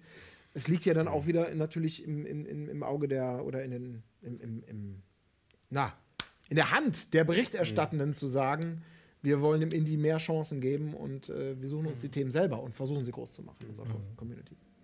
Die sind ja auch gar nicht auf L3, weil die es sich einfach nicht leisten können. Ja. dann. So die Indie Megabooth äh, auf der Gamescom ist eigentlich immer sehr spannend. Ähm, es sind auch viele Hamburger dann meistens irgendwie am Start, haben ja auch viele Indie-Leute hier. Und das macht dann halt Spaß. Da kannst du dann halt auch mit dem Entwickler direkt, also die stehen da halt alle an der Megabooth und warten halt, dass Leute mal kommen und gucken. Und die haben Zeit und denen macht das Bock und die sind das erste Mal im Rampenlicht und das ist cool. Ja, da macht das schon Spaß. Es gibt ja diese, diese, diese Randbuses auf jeder Messe, egal wo, auch auf der Gamescom. Kennt ihr das in der letzten Halle ganz hinten, wenn, wenn, wenn schon denn ähm, die, die schlechten Spiele durch sind, dann die T-Shirt-Stände kommen, dann die mit besonders hohem Bildungswert und dann da ganz hinten sitzt noch so einer. Ganz, das ist immer so traurig. Und dazwischen ist sogar noch ein Platz frei, weil der nicht gekommen ist. Und äh, die, die finde ich immer sehr interessant. Da ähm, wollten wir schon immer mal irgendwie einen Bericht zu machen zu den ganz Ständen, Ständen ganz, ganz hinten. Das sind die richtigen Indies. Ja, ja, so Free-to-Play, Browser-Games, ne, wo es dann manchmal so ein bisschen, ja, du kannst Aber es gibt dann auch noch die, die ähm, in, in diesem, in diesem Draußenareal irgendwelche Container haben. Und da sind dann sogar relativ große Leute drin. So Paradox, die halt City Skylines Ja, gemacht die sich so. zu spät angemeldet haben. Wahrscheinlich Weil sie auch so eine Gurkentrolle. Ach, scheiße, E3! Fuck, morgen! Okay, wir stellen, wir stellen es direkt neben, äh, was hast du mal, Devolver. Äh, Nein, das sind LKWs davor. Nein, das ist schon Volver, fuck! Nee, aber bleiben wir noch mal kurz bei den, bei den oder kommen wir jetzt mal kurz, äh, wir verzetteln uns sonst und können noch 200.000 Stunden reden. Ähm, Microsoft und Sony. Ein klassischer Kampf, der seit einigen Jahren ähm, gefochten wird. Der mit Vorstellung der Konsolen hatten wir ja schon vor zwei Jahren, glaube ich, war es, äh, so ein bisschen einen eindeutigen Gewinner zeitweise hervorgetan hat. Und äh, das war Sony, glaube ich. Die Wirkungen kennen wir alle. Sony ist mit PlayStation 4 international immer noch vor der Xbox One, teilweise mit deutlichem Abstand. Äh, aber es ist jedes Jahr aufs Neue spannend. Wer denkt sich was aus? Wer kommt mit dem nächsten dicken Ding? Und äh, ich persönlich hatte den Eindruck, beide, Microsoft und Sony, haben, haben schöne, spielintensive, kurzweilige, hochwertige Shows geliefert, die äh, nicht von Marketinggequatsche und von Plattitüden und sonstigen Sachen bestimmt waren, sondern schon von Spielen, wo man denkt, okay, das Qualitätslevel ist zumindest relativ hoch. Wie habt ihr das wahrgenommen? Soll ich wieder? Ja, also Also mir haben beide Pressekonferenzen gut gefallen. Also auf beiden Seiten gibt es gute Spiele. Ich bin halt leider kein Xbox One-Spieler, aber mit der, entweder mit der S oder mit der Scorpio wird es dann vielleicht irgendwann so sein. Ähm, und also es waren so ein paar Spiele dabei, zum Beispiel Recore. Ähm, die finde ich halt sehr interessant, aber das wird, glaube ich, einfach so ein neues Enslaved. Also irgendwie so ein, so ein Mittelding, was irgendwie, es darf gerne im Regal stehen oder es darf gerne einmal runtergeladen sein und durchgespielt, aber irgendwie ist es dann auch relativ schnell wieder vergessen. Ähm, aber auf der anderen Seite, was, was hatte denn Sony oder Microsoft als, als Starttitel? Ähm, Gears of War. Gears of War, ja, Gears of War war Microsoft dann als erstes gleich. Ja, Bock. Aber hast du jetzt für dich einen Gewinner, unabhängig davon, dass du Xbox One jetzt vielleicht spielerisch nicht so. Ja, das ist, das ist schwer. Also ich sah, ich sehe Sony nicht so stark wie vor zwei Jahren, oder, ja, als die neuen Konsolen angekündigt wurden. Ähm, aber ich glaube, Microsoft hat für mich schon eher das Rennen gemacht. Einfach nur, wenn ich jetzt die Ankündigungen ähm, vergleiche. Für mich persönlich ist aber PlayStation dann doch interessanter. Ich gehe mal kurz auf die Vergleiche, äh, auf ein paar Sachen habe ich mir natürlich hier aufgeschrieben. Was man so sah, vielleicht regt das den einen oder anderen an. Äh, Gears of War 4, Sea of Thieves, Recore, Forza Horizon 3, State of Decay 2, Halo Wars 2, Dead Rising 4, Scalebound. Und das waren jetzt mal die, die größeren Sachen, die gezeigt wurden. Ähm, ja, wie seht ihr es? Also bei mir ist halt so, ich habe mich halt gefreut, dass die es ähm, noch machen, halt sozusagen den Kampf da. Ähm, man hat ja ungefähr gewusst, okay, Microsoft wird irgendwas Konsolenmäßiges machen, also irgendwas Hardwaremäßiges, was ja sozusagen immer was Besonderes ist, wenn was Hardwaremäßiges kommt. Und ich finde, da haben sie gut abgeliefert. Auch wenn man es vorher jetzt gesehen hat, aber was sie gezeigt haben, ist, da habe ich so gesagt, okay, weil wir haben ja alle das, was du gesagt hast, die Xbox One hängt halt so ein bisschen zurück von den Verkaufszahlen. Ähm, was da drauf äh, passiert und wie dies, das ist ja immer so ein bisschen Geschmackssache, aber sie hängt halt einfach hinterher. Deswegen finde ich die Antwort ziemlich gut. Also die S fand ich, da habe ich gesehen und habe gedacht, okay, das ist der Schritt in die richtige Richtung. Und dass sie dann zum Schluss, das fand ich krass, dass es halt für mich gefühlt sogar noch so ein bisschen untergegangen ist, dass sie sozusagen die nächste Xbox-Generation angekündigt haben, die ja dann auch schon relativ dicht jetzt kommt, fand ich dann schon noch zum Schluss einen ziemlichen Hammer und äh, auch was sie da gezeigt haben, habe ich so gedacht, alter Schwede, das jetzt nochmal sich so zu trauen, ist schon krass, aber ich finde halt erklär schade, mir mal, warum die Strategie gut ist. Also ich habe sie, ich habe mir danach Gedanken darüber gemacht und war so, okay, warum liefert ihr mir jetzt eine schmalere Variante und dann sagt er mir aber auch schon, hey, vielleicht musst du sie gar nicht kaufen, weil in eineinhalb Jahren kommt ja schon wieder die viel coolere Konsole Also die, raus, Tak oder die stärkere die, die. Taktik dahinter finde ich jetzt auch nicht gut, aber ich habe mich halt gefreut, dass sie halt wenigstens, was sie sozusagen, wo man gedacht hat, es kommt vielleicht, dass sie da halt vernünftig abgeliefert haben. Aber haben nicht so sie abgeliefert? Also das fand ich halt auch, die, die Project Scorpio haben sie angekündigt mit einem Video, wo mir grinsende Gesichter gesagt haben, ey, wird geil und das war's. Du hast den Chip gesehen. Ach ja, Sechs, wie, wie hieß es äh, da? Teraflops. The most beautiful pixels you've ever seen? Ja. oder wie war der? Ja, Most ja, nicht schlecht. Pixels oder irgendwie sowas. Ja, das war sehr unglaublich. Also ich finde das ein bisschen, also zuerst hat man ja gedacht, okay, Konsolengenerationen werden, also die, die Periode einer Gen- Generation wird immer länger sein. Also wir hatten jetzt schon 10 plus Jahre bei der, bei der letzten Generation und die aktuelle, die wird sich dann noch länger halten. Aber jetzt habe ich eher das Gefühl, dass ähm, im, also immer häufiger neue Konsolen rauskommen, weil zuerst war es ja die PlayStation 4,5 oder PS4 Neo. Ist jetzt die Xbox Scorpio eigentlich auch nur ein Update oder inwiefern unterscheiden die sich? Okay, bei der Xbox äh, Scorpio kannst du 4K Spiele spielen, bei der PS4,5 kannst du nur 4K Filme gucken. Ähm, wie lange dauert es, bis dann eine PlayStation 4,75 rauskommt, die dann das gleiche kann wie die Scorpio? Also ich habe irgendwie das Gefühl, dass äh, entgegen dem Trend äh, sich die Abstände wieder verkürzen werden. Also sie sind ja laut dabei zu sagen, es sind keine neuen Konsolen. Es Ja. ist ein Upgrade mehr für Leute, die technikaffin sind und entsprechende Endgeräte zu Hause haben. Aber Gott behüte, es ist ja keine neue Xbox in dem Sinne und keine neue PlayStation in dem Sinne, sondern einfach Updates. Also das ist ja, das kommt ja mit jedem Mal, wo über die Sachen berichtet wird, seitens Microsoft kommt immer mindestens einer, der dazu sagt, ach übrigens, nein, nein, keine Sorge, Bestandskunden, ihr verpasst nichts, nur wenn ihr vielleicht 4K irgendwann mal nutzen wollt. Aber sonst ist es keine neue Konsole. Das kann man gerne mal aber auch nicht er er erklären. So, weil, was? Es gibt etwas, das ist besser als das, was ich gerade bei mir zu Hause stehen habe. Ähm, und das kostet genauso. Äh, warum? So, also, das ist schon ein bisschen, also da juckt es dann halt schon. Also, eine Xbox One S hätte ich jetzt Bock drauf, weil vielleicht 100 Euro günstiger. Ist sie, glaube ich, nicht mal, oder? Ab 299. 299, also 100 Euro günstiger als Release. Ähm, als der Release-Preis. endlich ein verbautes Netzteil. Genau. Und ne, so ein paar nette Sachen passt auch bei mir unter den Fernseher. So. Ich habe schon Schwierigkeiten mit meiner PS4, aber es passt bei mir vielleicht auch noch irgendwie hin. Und ähm, finde ich dann interessant, aber dann ist natürlich wieder, ja, dann kommt auch schon irgendwann wieder diese. Ja, aber das ist für dich interessant individuell, weil du keine Xbox hast. Aber wenn du Genau. sie mal eins zu eins vergleichst, also ich meine, ich finde es außer Frage, dass es keine neue Kon Konsolengeneration ist, weil sie ja auch nichts Neues kann. Sie hat ja keine neue Grafik. Sie hat ja keine neuen Features. Sie ist äh, nicht irgendwie schneller für die Spiele, die es gibt, weil es werden keine Spiele speziell dafür äh, rausgebracht. Es ist ja genau das Gleiche. Das Einzige, was diese neue Konsole kann und was ja die ähm, Sony-Konsole im Grunde ja schon kann, ist ja die VR-Unterstützung und äh, die 4K-Unterstützung. Und jetzt haben wir, okay, zum einen, um es nochmal kurz detailliert zu sagen, wir haben die neue äh, Scorpio, die kann dann auch äh, VR, es ist, es ist ein bisschen kompliziert, man muss kurz nachdenken. Ja. Die kann VR und äh, 4K Gaming. Gaming. Gaming. Die Sony kann jetzt schon VR Ja. und dann 4K. aber auch nur mit Videos. diesem zusätzlichen Naja. VR-Dongle-Teil. Nein, Ja, das, nein, das VR-Dongle-Teil ist nur dazu da, so habe ich es mir eigentlich bei der ähm, PlayStation Experience erklären lassen, um das Bild zu splitten, da du ja, was ja eine ganz gute Idee ist eigentlich, als Zuschauer auf dem Bildschirm Genau. ein astreines Bild bekommst. Okay, gut. Weil früher war es ja so, ihr kennt das vor zwei Jahren, haben wir immer noch diese, diese äh, runden Ja, Fernglasbilder ja, bekommen, genau, die eins zu eins dem entsprachen, was man auf der Brille gesehen hat. Also es ist absolut keine neue Konsolengeneration, es ist ein Update einfach für eine Technik, die ich persönlich zum Beispiel noch nicht zu Hause habe. 4K ähm, Fernseher steht bei mir noch nicht, da ich noch keine Anwendung dafür irgendwie habe oder so. Ich habe keinen 4K-Fernsehsender oder keine 4K-DVDs oder was man damit macht.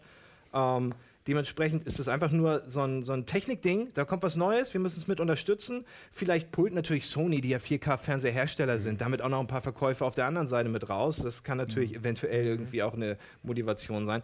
Aber wenn du mich fragst, absolut keine neue Konsolengeneration in der Form, kann man, kann man so nicht behaupten. Aber so, deswegen sozusagen, äh, die ist gerade Scorpio, äh, das ist ja dann doch die spannendere Ankündigung, von der wir, wie du es aber auch schon gesagt hast, eigentlich außer, außer ein paar Mood-Bilder und ein paar Skizzen und irgendwie sowas wie sechs Teraflops und so und so viel mal bessere Grafiken als X1 und so. Und die Also- schönsten Pixel ever. ja, genau. Also so, so Schlagworte, die erstmal gar nichts sagen. Das klingt dann ja so ein bisschen tatsächlich auch wie, könnte man bösartig auch sagen, vielleicht eine Art von Verzweiflungsreaktion, weil, oh Gott, oh Gott, oh Gott, Neo ist jetzt irgendwie bestätigt, ohne dass man da jetzt auch ganz genau wüsste, wie das aussieht und so weiter und so fort. Wir müssen uns da irgendwie rüsten, weil sonst hängt, werden wir halt abgehängt. Ne? Also ich hatte so, für mich hatte das so einen Beigeschmack zumindest davon. Also ich fand, ich habe es ein bisschen mehr aus Konsumentensicht gesehen. Also so die Fachmeinung, sage ich mal, da bin ich bei euch, aber so aus der Konsumentensicht fand ich die beiden Sachen, die hier gekommen sind, eigentlich eher positiv, weil wenn ich das mal so vergleiche, ich wollte immer eine Xbox One gerne haben, es hat bis jetzt in der Generation einfach nicht geklappt. Und jetzt ist es halt so, wo ich sagen würde, jetzt kann ich sie, glaube ich, gern haben, weil sie jetzt Jetzt wird das Konzept halt irgendwie rund. Jetzt stimmt das vielleicht sozusagen. Jetzt mache ich das Ding an und ärgere mich nicht die ganze Zeit bei vielen Sachen. Deswegen finde ich es als Microsoft-User eigentlich ganz cool, dass es halt sozusagen so gemacht ist. Die Fachmeinung dazu jetzt, das ist ein ganz anderer. Jetzt sage ich dir mal, ich bin ja quasi auch noch Konsument. Ich habe mir äh, vor drei, vier Monaten erst meine Xbox One geholt. Ja. Und jetzt kündigt Microsoft, also es war vielleicht auch ein ungünstiger Zeitpunkt, aber äh, war halt jetzt auch wiederum aus Ja. Berufswegen, aber trotzdem habe ich mir die ja auch privat gekauft. Äh, und jetzt kündigt mir Microsoft eine äh, schmalere Variante an und dann nochmal eine neue in eineinhalb Jahren. Und äh, Ja, das ist doch für einen Konsumenten nicht toll, weil ich habe halt nur mal Geld ausgegeben. Ich finde, da muss sowohl Sony als auch Microsoft müssen halt ähm, richtig gute Arbeit leisten, mir halt zu erklären, warum brauche ich das, warum ist es wichtig, dass es jetzt sowas gibt. Und das fehlt halt. Also deshalb mochte ich die Ankündigung der Scorpio jetzt nicht so, weil es gibt halt keine Informationen. Zum Beispiel auch dieses VR-Ding ist super, die kündigen an, es gibt VR, aber bis jetzt gibt es nicht mal eine VR-Brille für die Xbox. Also es wurde immer noch nicht offiziell angekündigt, dass es eine Oculus Rift-Unterstützung gibt. Das wird gemunkelt, aber es ist noch nicht unter Dach und Fach. Das, ich habe halt viel zu wenige Informationen. Deshalb kann ich diese Ankündigung jetzt noch nicht. Das war irgendwie ganz spannend, das zu sehen. Es ist äh, ein neuer Schritt, den wir so nicht kennen, aber ich fand das, weiß ich nicht. Also weder Endkunde noch jetzt aus der journalistischen Also- Sicht hat mich das jetzt so okay. Also es ist spannend auf jeden Ja. Fall der Schritt, weil, weil das muss man sagen, aus Konsumentensicht äh, oder aus, aus Konsolenliebhabersicht ist das halt ein ungewöhnlicher Schritt. Das hat es in der Form noch nie gegeben. Es gab immer mal Updates, Verkleinerungen, Vergünstigungen und so weiter. Aber letztendlich eigentlich immer relativ lange Zyklen, wo man sagt, als Erstkonsument kann ich auch sechs, sieben, acht Jahre, je nach Zykluslänge, äh, am Ende des Zyklus immer noch das genießen, was vielleicht Neukunden in einer schickeren, kleineren Form, wie auch immer, mit ein paar Features mehr genießen. Andererseits sind wir ja vielleicht heute auch in einer Zeit, wo sich alle Menschen mit einer Selbstverständlichkeit sagen, ja Gott, nächstes Jahr ein neues Handy, übernächstes Jahr auch ein neues Handy, neuer Fernseher, also wo die Zyklen kürzer werden, wo es vielleicht nicht mehr diese alte Nintendo-Schule gibt, wo man sagte, komm, du hast dir das NES gekauft und wir wollen dich so gut unterhalten, bis wir dann irgendwann sagen, es kommt das Neue, wir wollen was Gutes tun, etc., bla bla bla, und die Spiele sollen es richten, ähm, dass die Zeiten dafür einfach reif sind. PCler, mit denen muss man darüber nicht diskutieren, für die ist das gang und gäbe und einfach, das gehört dazu, wenn man up-to-date sein möchte. Ja, aber das so bringt dich ja nicht up to date. Du bist ja jetzt schon up to date, macht ja nichts Neues. Außer die eben diese beiden ernannten Features. Ein neues Handy bringt dir vielleicht irgendwie, halt kannst du schneller twittern oder so. Aber ähm, Ja, aber das ist ja, ist ja ähnliches was da. Da kann man ja auch sagen, die Ja. Auflösung wird, wenn ich es nutzen kann, höher.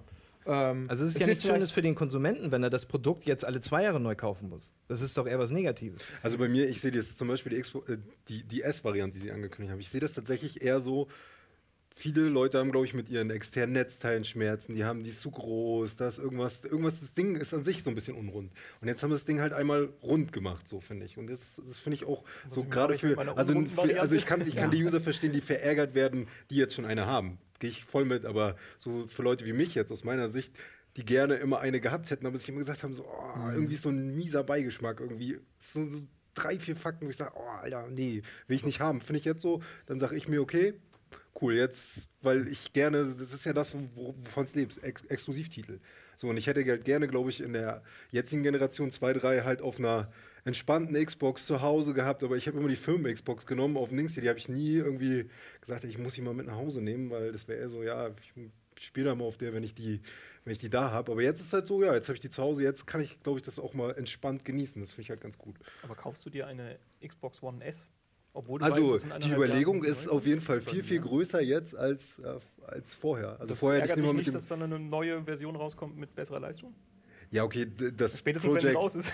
Scorpio ist jetzt nochmal eine ganz andere Nummer, aber das ist für mich gefühlt noch so weit weg. Ich finde, es ist halt schön, dass jetzt irgendwie, dass ich weiß, es kommt noch mal irgendwas irgendwie. Das finde ich ganz cool, weil das für mich so als, ich bin halt in dem Sinne so ein bisschen Grafik hurenmäßig unterwegs, sage ich das mal ganz. Ja, ne? Und dann äh, finde ich das halt schön, dass es halt sozusagen vielleicht mit dem Projekt so wird, dass sie die Render-Trailer dann auch halten können, die sie zeigen. Sozusagen, dass sozusagen irgendwie wieder PC, weil es ist ja so zwischen PC und Konsolen ist jetzt so ein bisschen der Abstand wieder größer, dass sie da wieder dicht rankommen. Ja, aber für mich ist es noch viel zu weit weg, als ich da jetzt, als ich da jetzt groß meckern wollen würde.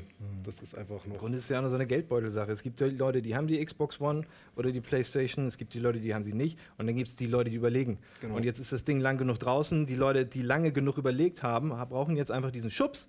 Der Schubs Genau. ist das neue Update in Form einer 0,5 Konsole, die irgendwie die aktuelle Generation einfach nur noch mal jetzt in weiß zeigt oder kleiner für Leute, die wie du ähm, sich an einem Netzteil aufhängen, weil es zu groß ist. Naja, es war nicht der einzige Punkt, Ja. aber es ist halt einfach nur so, dass es, äh, weißt du selber, ne? so wie es halt einem dann immer irgendwie, es ist halt ja immer nur migrale Punkte, die dich zu irgendwas hindrängen. Dann. Kommt immer drauf an. Es gibt die Early Adopter, die, die da natürlich sauer sind. Aber eigentlich wussten wir alle vorher, das ist ja seit PlayStation 2 so, dass irgendwann eine Slim-Version kommt. Da dürfen wir jetzt irgendwie nicht alle aus den Wolken fallen, finde ich. Hat, aber bleibt, für mich ist die Frage trotzdem noch nicht hinlänglich beantwortet worden. Also noch insgesamt nicht, das rede ich gar nicht nur von dieser Runde. Warum? Was ist der Hauptgrund, warum jetzt alle sagen, wir durchbrechen das, was seit 30 Jahren Konsolengesetz ist und machen auf halber Strecke. Gefühlt sind die Sachen für mich immer noch neue Systeme, so als alter Konsolenzyklusbeobachter. Und jetzt kommt man mit, mit, im Falle von Microsoft sogar zwei neue Ankündigungen. Bei PlayStation haben wir die Katze noch nicht ganz aus dem Sack gelassen. Warum? Was sind die Gründe dafür? Einfach nur, um zu sagen, der Gap, wenn es denn überhaupt so ist, weil das Argument der PC enteilt mit den Sprüngen, das, das kann man ja. seit PlayStation 1, seit 3D, seit Polygongrafik ist das ein Argument, was aber nie jemand interessiert hat. Jetzt plötzlich wird es von einigen angeführt. Ist das der Grund, um zu sagen, diesen, der Gap, der vielleicht auch gar nicht mehr so groß ist, weil wir reden von Spielen wie Uncharted, die fantastisch aussehen, wenn man sieht, was Leute rausholen können aus, aus, aus so einer Generation. Soll heißen, was könnten noch Gründe sein? Also ich meine, ich, ich habe Theorien. Wie sieht es bei euch aus? Warum wird das jetzt plötzlich gemacht? Schwächelt der Konsolenmarkt? PC Master Race back? Ja, es konvergiert halt tatsächlich alles Richtung PC. Das, was auf dem PC schon seit äh, Jahren gang und gäbe ist, wie eben Updates oder Modding oder sonst irgendwas, ähm, funktioniert jetzt langsam auch bei Konsolen. Updates kennen wir jetzt alle, sowohl Firmen-Updates als auch äh, Spiel Spiele-Updates. Ähm, somit ist der Schritt gar nicht mehr so groß, auch die Hardware abzudaten. Also früher hatte man sein SNES und das Spiel war fertig. Da konnte man nichts mehr dran machen. Es gab dann beim N64 vielleicht mal ein Expansion Pack für Donkey Kong und Banjo Tooie vielleicht, wenn man Lust hatte, dass Banjo in 33 FPS hochspringt und nicht in 30. In 13 statt in 14. Irgendwie sowas. Und jetzt ist es halt so, ähm, ich, ich selbst kaufe mir Spiele nicht mehr unbedingt Retail und ähm, ich hatte bei Just Cause einen Bug, wo ich nicht mehr ähm, weiterspielen konnte, weil ich an einem Speicherpunkt festhing. Dann habe ich mich gefreut, als dann das Update kam und ähm, das, das äh, behoben wurde. Und so ist es jetzt vielleicht halt auch, okay, ähm, 4K-Fernseher, es gibt einen Blu-ray-Player, jetzt gibt es 4K Blu-rays, dann Sony stellt Blu-ray-Player her, okay, dann bringen sie auch eine 4K-Playstation raus, weil die Playstation war schon immer irgendwie auch weiteres Abspielgerät. Für, mein Vater hat eine PS4, weil Blu-ray-Player.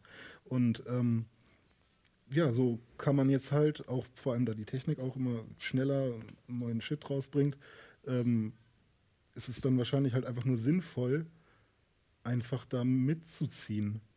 Und auch die Architektur der Konsolen sind auch immer mehr dem PC angepasst worden. Das ist mit einer der Hauptgründe. genau. Dass du halt sozusagen, du siehst es ja, die sind nicht so weit auseinander, auch von der technischen Entwicklung sind es halt relativ einfach. Ich glaube, bei PlayStation 3, da war das noch so, oh Gott, oh Gott, da das haben noch alle Entwickler die Hände zusammengeschlagen, wenn sie einen PC-Port von der PS3 auf den PC oder andersrum machen mussten. Und jetzt ist halt so, ja, pff, lief auf dem PC, können wir in Full HD oder 1080 können wir laufen lassen, rüber damit und dann gut ist. Also kriegen wir halt irgendwie hin. Und ich glaube, dadurch, dass das, was du vorhin angesprochen hast, ist, glaube ich, das beste Beispiel. Das Handy. Irgendwie Technologie ist mittlerweile irgendwie so schnelllebig und springt so viel innerhalb von einem Jahr sogar schon so hoch, dass, glaube ich, die, dieses Konsolenmodell, das hättest du, wie man es jetzt macht, ist natürlich eine andere Frage, aber das hättest du eh nicht lange halten können noch. Aber gerade Videospiel-Hardware, das ist doch genau entgegengesetzt. Grafikkarten ähm, halten momentan und seit den letzten Jahren länger. Prozessoren, also CPUs, halten länger. Früher musstest du dir alle zwei Jahre upgraden, hattest einen Quantensprung im technologischen von der Ja, Grafik her. stimmt. Das hast du ja momentan nicht. Also das widerspricht sich wieder. Ich denke eher, dass es irgendwie daran liegt, dass Microsoft damals gedacht hat, als es die Xbox One designt hatte, ähm, okay, wir müssen nicht so starke Hardware haben wie die PlayStation 4. Sie ist nun mal stärker ein bisschen. Spiele erscheinen dort in 60 Frames. Spiele können auf der PlayStation 4 in 1080p gespielt werden. Da gibt es nicht viele, aber es gibt einige, die klar zeigen, die Hardware kann mehr. Und Microsoft vielleicht dachte, ist ja völlig egal, die Entwickler müssen eh diesen kleinsten gemeinsamen Nenner irgendwie suchen. Damit haben sie sich vielleicht verzettelt und sind ins Hintertreffen geraten, auch mit der ganzen Strategie. Sie sind hinten an, sie müssen was tun. Und ich glaube, die Frage können wir jetzt noch nicht beantworten. Warum? Wir alle sitzen hier. Ja, warum? Warum kommen die zwei Konsolen auf einmal? Was, was ist das für eine komische Taktik? Die ist irgendwie schräg und ich glaube, es liegt daran, weil wir diese Frage in zwei Monaten beantworten werden. Entweder zur Gamescom oder zur Tokyo Game Show, wenn denn die Oculus Rift-Unterstützung angekündigt wird oder das neue Feature. Um nochmal, wir wissen es ja, das sind, werden nicht alle Infos rausgehauen. Der Marketingplan steht fest, wie eingangs gesagt, auch bei der, bei der Xbox. Die nächsten Features werden es entscheiden. Die werden nächsten Monat sagen, übrigens, die neue Scorpio heißt jetzt übrigens so. Und dann wird wieder viel berichtet. Und danach übrigens, die neue Scorpio hat jetzt auch Unterstützung mit unserer neuen Virtual Reality Partnerschaft und so weiter. Und dann kommen die neuen Infos und dann macht dieses ganze Bild vielleicht irgendwann langsam Sinn. Und ähm, Microsoft ist einfach so ein bisschen in die Ecke geraten gegenüber Sony. Handlungszwang und dann passiert sowas. Darüber wollen wir noch ein bisschen mehr reden. Wir müssen nämlich leider kurz in die Werbung wieder gehen. Und gerade das Thema Virtual Reality kann in diesem Zusammenhang, glaube ich, auch extrem spannend sein und vielleicht auch ein paar Schlaglichter werfen auf das, was hier noch im Dunkeln liegt. Bis gleich zum letzten Teil vom heutigen Press Select.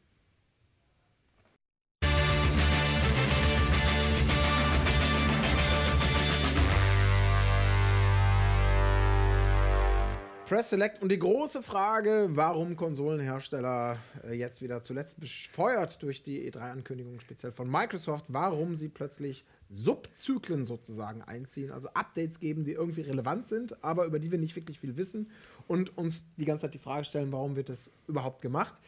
Dennis hat gerade schon äh, einen Lösungsansatz vorgestellt, einfach ein bisschen Microsoft vielleicht ins Hintertreffen geraten. Jetzt haben sich ein paar technische Entwicklungen irgendwie hervorgetan, wie zum Beispiel auch 4K Gaming, 4K Fernseher, alles Marktsituation, HDR beispielsweise, so, so Schlagwörter noch, die natürlich sehr viel mit Marketing zu tun haben, aber die ja eine gewisse Wirkung zeigen, wenn man sich aktuelle Fernseher zum Beispiel anguckt. 4K Fernseher sind das Ding, was jetzt verkauft wird.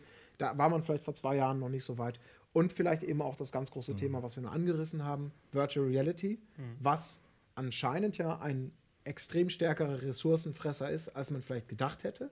Und was auf der anderen Seite aber auch, wir reden von Oculus, von HTC Vive, von, von Gear VR und natürlich von PlayStation VR im Speziellen, ähm, ein fettes Ding werden kann. Also für mich momentan so insgesamt so mit das Hype-Thema im Gaming-Bereich, für das man ja auch gewappnet sein möchte und vielleicht eben ein bisschen mehr Hardware-Ressourcen braucht.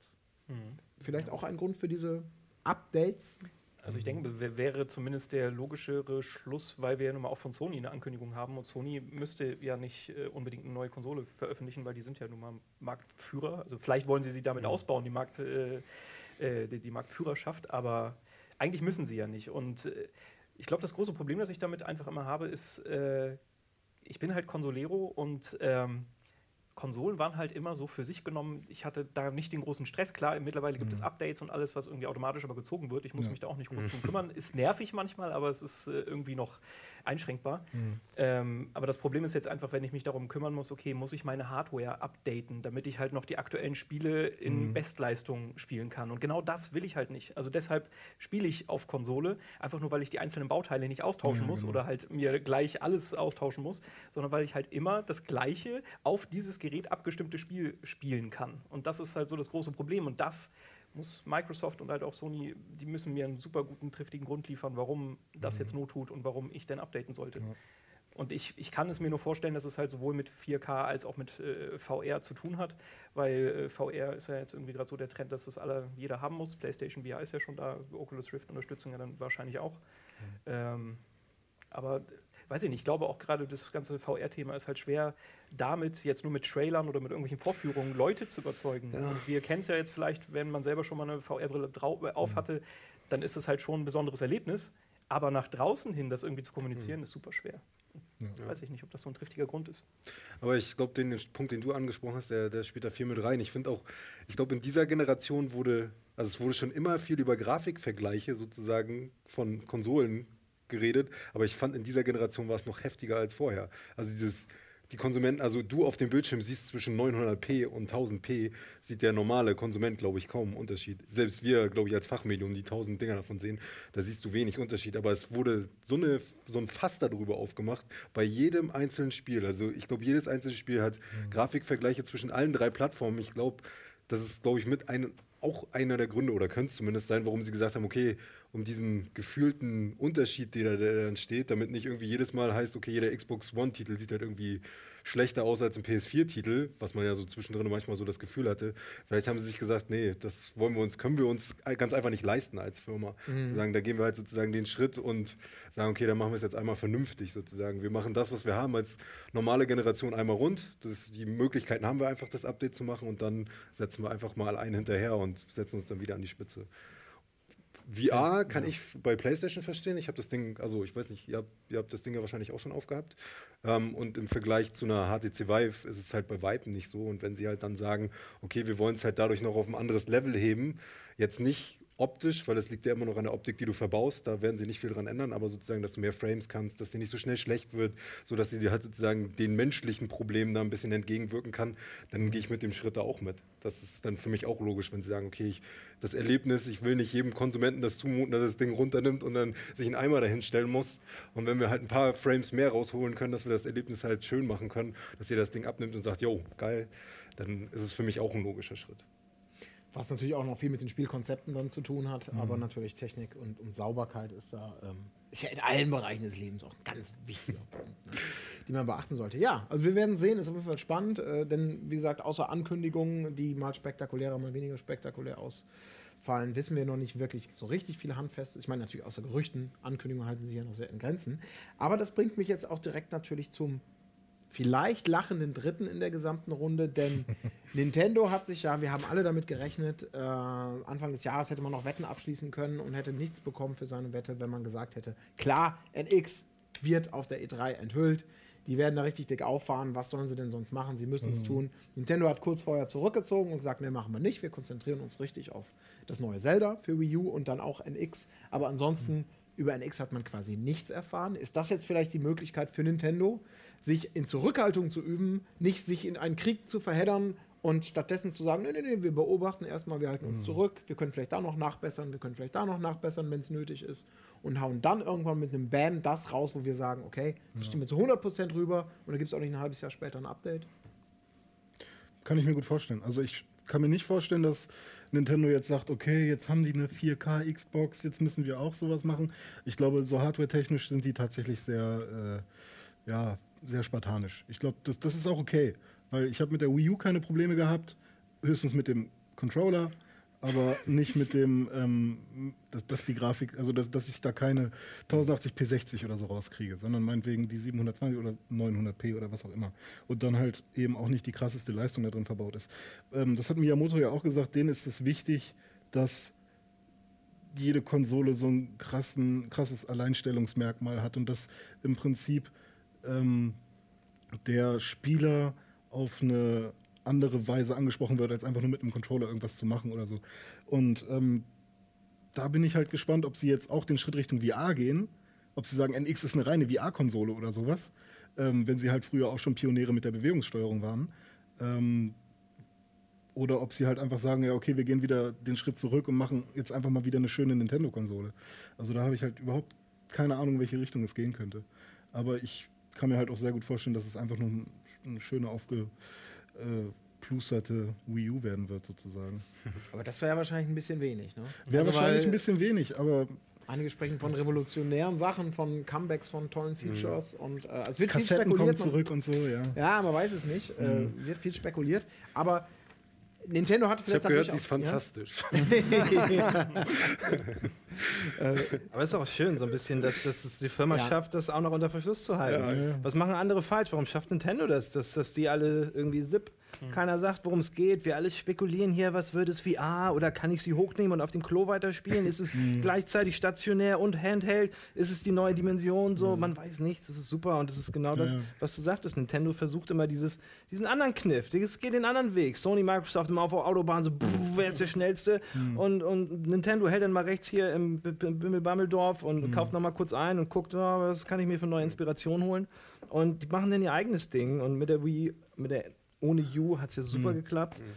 Super, super Zahlen eingefahren, super viel Geld eingespielt. Die Wii U hat dann leider, das ist mir noch so ein bisschen leid tut, nicht so. Da gab es keine Spiele für, glaube ich, war das Problem. Ja, so eine Handvoll halt. Und So, ähm, das war ganz lustig ne, mit dem Ding. Aber was kommt als nächstes? Es sind immer Sch- Schritte gewesen, die waren schon interessant. Ja, also Nintendo hat immer einen besonderen Weg gewählt. Ob der jetzt immer sinnvoll war, da kann man, glaube ich, aus verschiedenen Perspektiven und je nach System lange drüber streiten, wie gut oder, oder, oder schlecht er war und für wen geeignet. Ähm, aber sie haben halt von, haben kurz vor der Messe gesagt, wir konzentrieren uns aufs neue Zelda und ähm, haben sie daran gut getan oder haben sie daran nicht gut getan? Klar, vielleicht haben sie jetzt nicht viel mehr gehabt, aber ähm, zumindest war es bei uns so und auch in der Berichterstattung und auch vom Feedback, was wir so auf dem Sender bekommen haben. Äh, wir waren auch, äh, haben uns diese Präsentation angeguckt. Äh, Nintendo hat ja einen, einen ganz außergewöhnlichen Weg gegangen, äh, was man auch lobend erwähnen muss, indem sie eben nicht sagen, wir zeigen Render, wow, wow, bum, bum und geben nur drei Infos raus, sondern stundenlanges Zugucken beim Spielen ohne Grenzen, sag ich jetzt mal fast. So hat man es zumindest wahrnehmen können. Was toll ist, weil es einen umfänglichen Eindruck vielleicht gegeben hat vom neuen, neuen Zelda, von Breath of the Wild. Aber auf der anderen Seite, vielleicht auch für Leute, die mal eben reinschauen wollten und sagten, boah, es passiert gerade so viel, ich kann mir jetzt gerade mal nicht zwei Stunden Zeit nehmen, um vielleicht noch mehr Features zu entdecken. Die haben dann vielleicht, so wie es bei mir auch der Fall war und bei manchen Kollegen, die hier äh, live den Stream verfolgt haben, die haben eine halbe Stunde mehr oder weniger so ein bisschen Oberweltgelaufe gesehen, wo nichts Spektakuläres passiert ist, um es mal vorsichtig zu formulieren. Also soll heißen, einige waren ein bisschen enttäuscht.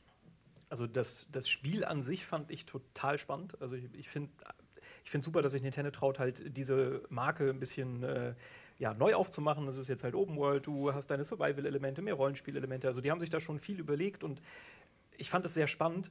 Aber ich finde, Nintendo, für mich zumindest, hat nicht den richtigen Weg gewählt, das zu präsentieren. Ich finde äh, schon alleine, wie sie angefangen haben, sie haben angefangen mit einem richtig schönen Trailer. Alle saßen da so, ja, ja, komm, mehr, mehr, mehr. Und dann fangen sie an, eine Stunde Pokémon zu zeigen und ich war so, äh, okay, wo ist jetzt Zelda? Das war doch gerade so geil. Warum, warum machst du das jetzt weg? Und dann kommen sie wieder, zeigen Zelda und spielen das halt, aber sie spielen das, also für mich hat es trotzdem gefreut, dass ich viel gesehen habe. Ist meiner Meinung nach wirklich ein richtig schönes Spiel. Aber sie haben halt so viel gezeigt, dass ich nachher gelangweilt war. Und das habe ich, glaube ich, noch bei keiner Präsentation äh, gehabt auf der E3, dass sie mir so viel zeigen. Also, wie lange haben sie gespielt? Vier Stunden oder so? Also, ich weiß, dass ich, ich habe, glaube ich, die erste Stunde ge geschaut, aber auch schon dabei dann nebenbei getwittert und was weiß ich was, nicht mehr so richtig hingeguckt. Dann habe ich irgendwas anderes gemacht und dann habe ich nochmal eingeschaltet und dann waren die immer noch dabei. Und mich hat es einfach nicht mehr interessiert, weil das schon zu viel war des Guten. Deshalb weiß ich nicht. Also der, die Art und Weise, wie sie es gemacht haben, ich glaube, sie haben äh, gut Aufmerksamkeit damit erzielt. Ähm, das ist ja auch eine gute Leistung dafür, dass man eigentlich gar nicht so viel, ge also nicht viel mehr gezeigt hat, außer jetzt das Spiel primär. Aber weiß nicht, mich hat es irgendwann verloren, muss ich sagen. Wie war das bei euch? Also ich fand es halt äh, sehr witzig, weil ich tatsächlich, das war die einzige Präsentation, die ich äh, leider nicht wahrnehmen konnte und sozusagen mir äh, im Nachhinein angucken musste. Und als erstes habe ich nur mitgekriegt, dass irgendwie, äh, ich glaube, die erste Meldung, die ich dann gelesen hatte, als ich dann irgendwie wieder da war, äh, irgendwie Kampf gewonnen, irgendwie Halle gestürmt. Die Leute sind ja wohl irgendwie, die Fachbesucher sind ja wohl wie die kleinen Kinder irgendwie hingerannt. Da dachte ich so, oh krass, was haben die denn da gezeigt? Dann habe ich mir den Trailer angeguckt, dachte mir so, oh, okay, endlich mal jetzt endlich mal, weil ich habe das Ding eigentlich, äh, ich hätte das Ding schon gerne drei Jahre früher gehabt, weil System Seller, ne, der Titel, den man eigentlich hätte schon raushauen müssen. Nach dem Trailer dachte ich mir so, hm, ist ziemlich gut und dann wollte ich mir, glaube ich, die ganzen anderen Sachen, die Gameplay-Präsentationen, die sie gemacht haben, angucken. Da dachte ich mir so, ich gucke mir doch jetzt nicht vier Stunden an. Leute, Mhm. was, also so viel kann ich mir gar nicht merken und so viel will ich auch persönlich gar nicht sehen. Das ist ja, ich finde es ganz witzig, weil tatsächlich der Endkonsument ja eigentlich mal so eine Präsentation bekommen hat, wie wir sie hinter den Kulissen eigentlich kriegen. Und das ist eigentlich viel zu weit führend, als dass das dann den, den Endkonsumenten dann schon vorab juckt sozusagen. Ne? Das willst du ja alles selber erleben, irgendwie ein bisschen, gerade bei so einem Open-World-Spiel, dann nimmt dir das ja den Reiz dann so voll raus, weil ich die erste die ersten vier Stunden schon gesehen habe, so, da muss ja richtig viel hinterherkommen, damit ich das nochmal selber spiele, wenn ich schon gesehen habe. Also wenn ich das jetzt mir alles angeguckt habe Endkonsument. Also wie gesagt, die Art der Präsentation lässt sich darüber streiten. Ich finde halt, was sie gezeigt haben, ist auf jeden Fall wieder ein sehr, sehr hohes Niveau. Und wenn es dann da ist, glaube ich, sind wir alle glücklich, dass es dann endlich da ist. René, wie siehst du es? Ja, Zelda-Fan? Mich, ja, ich bin Zelda-Fan auf jeden Fall. Mich erinnert es ein bisschen an Link to the Past, wurde, glaube ich, auch schon, ist generell auch so ein Thema irgendwie, ähm, weil Open World halt. Und ähm, ich habe es mir noch ein bisschen erwachsener gewünscht, tatsächlich. Ähm, weil, ich weiß nicht, ich mochte es zum Beispiel gerne bei Twilight Princess, du hast einen Boomerang gehabt, der wieder zurückkommt und mit dem kannst du Rätsel lösen. Und jetzt hast du irgendwie so einen Comic-mäßigen Magneten, der über dir rüber sch- rumschwirrt und so. Und das fand ich irgendwie alles ein bisschen komisch. Also ich hoffe, dass die Gameplay-Mechaniken dennoch super innovativ sind. Ähm, ich habe mir auch nicht alles angeschaut davon, weil irgendwann habe ich gesagt, nein, bitte nicht mehr. So, ähm, vor allem neige ich dazu, immer ganz viel schlimme Sachen zu sehen, die die du nicht sehen willst. Genau, und ich, ich red's, red's mir dann schlecht. Ja. Und äh, so mache ich es ja jetzt auch schon, der Magnet. Oh nein. ähm, aber deswegen, ich bin halt nicht so der Wind Waker-Fan, ähm, aber mag halt die ganze, dieses ganze leicht Erwachsene und doch vielleicht, ähm, ja, ich weiß nicht.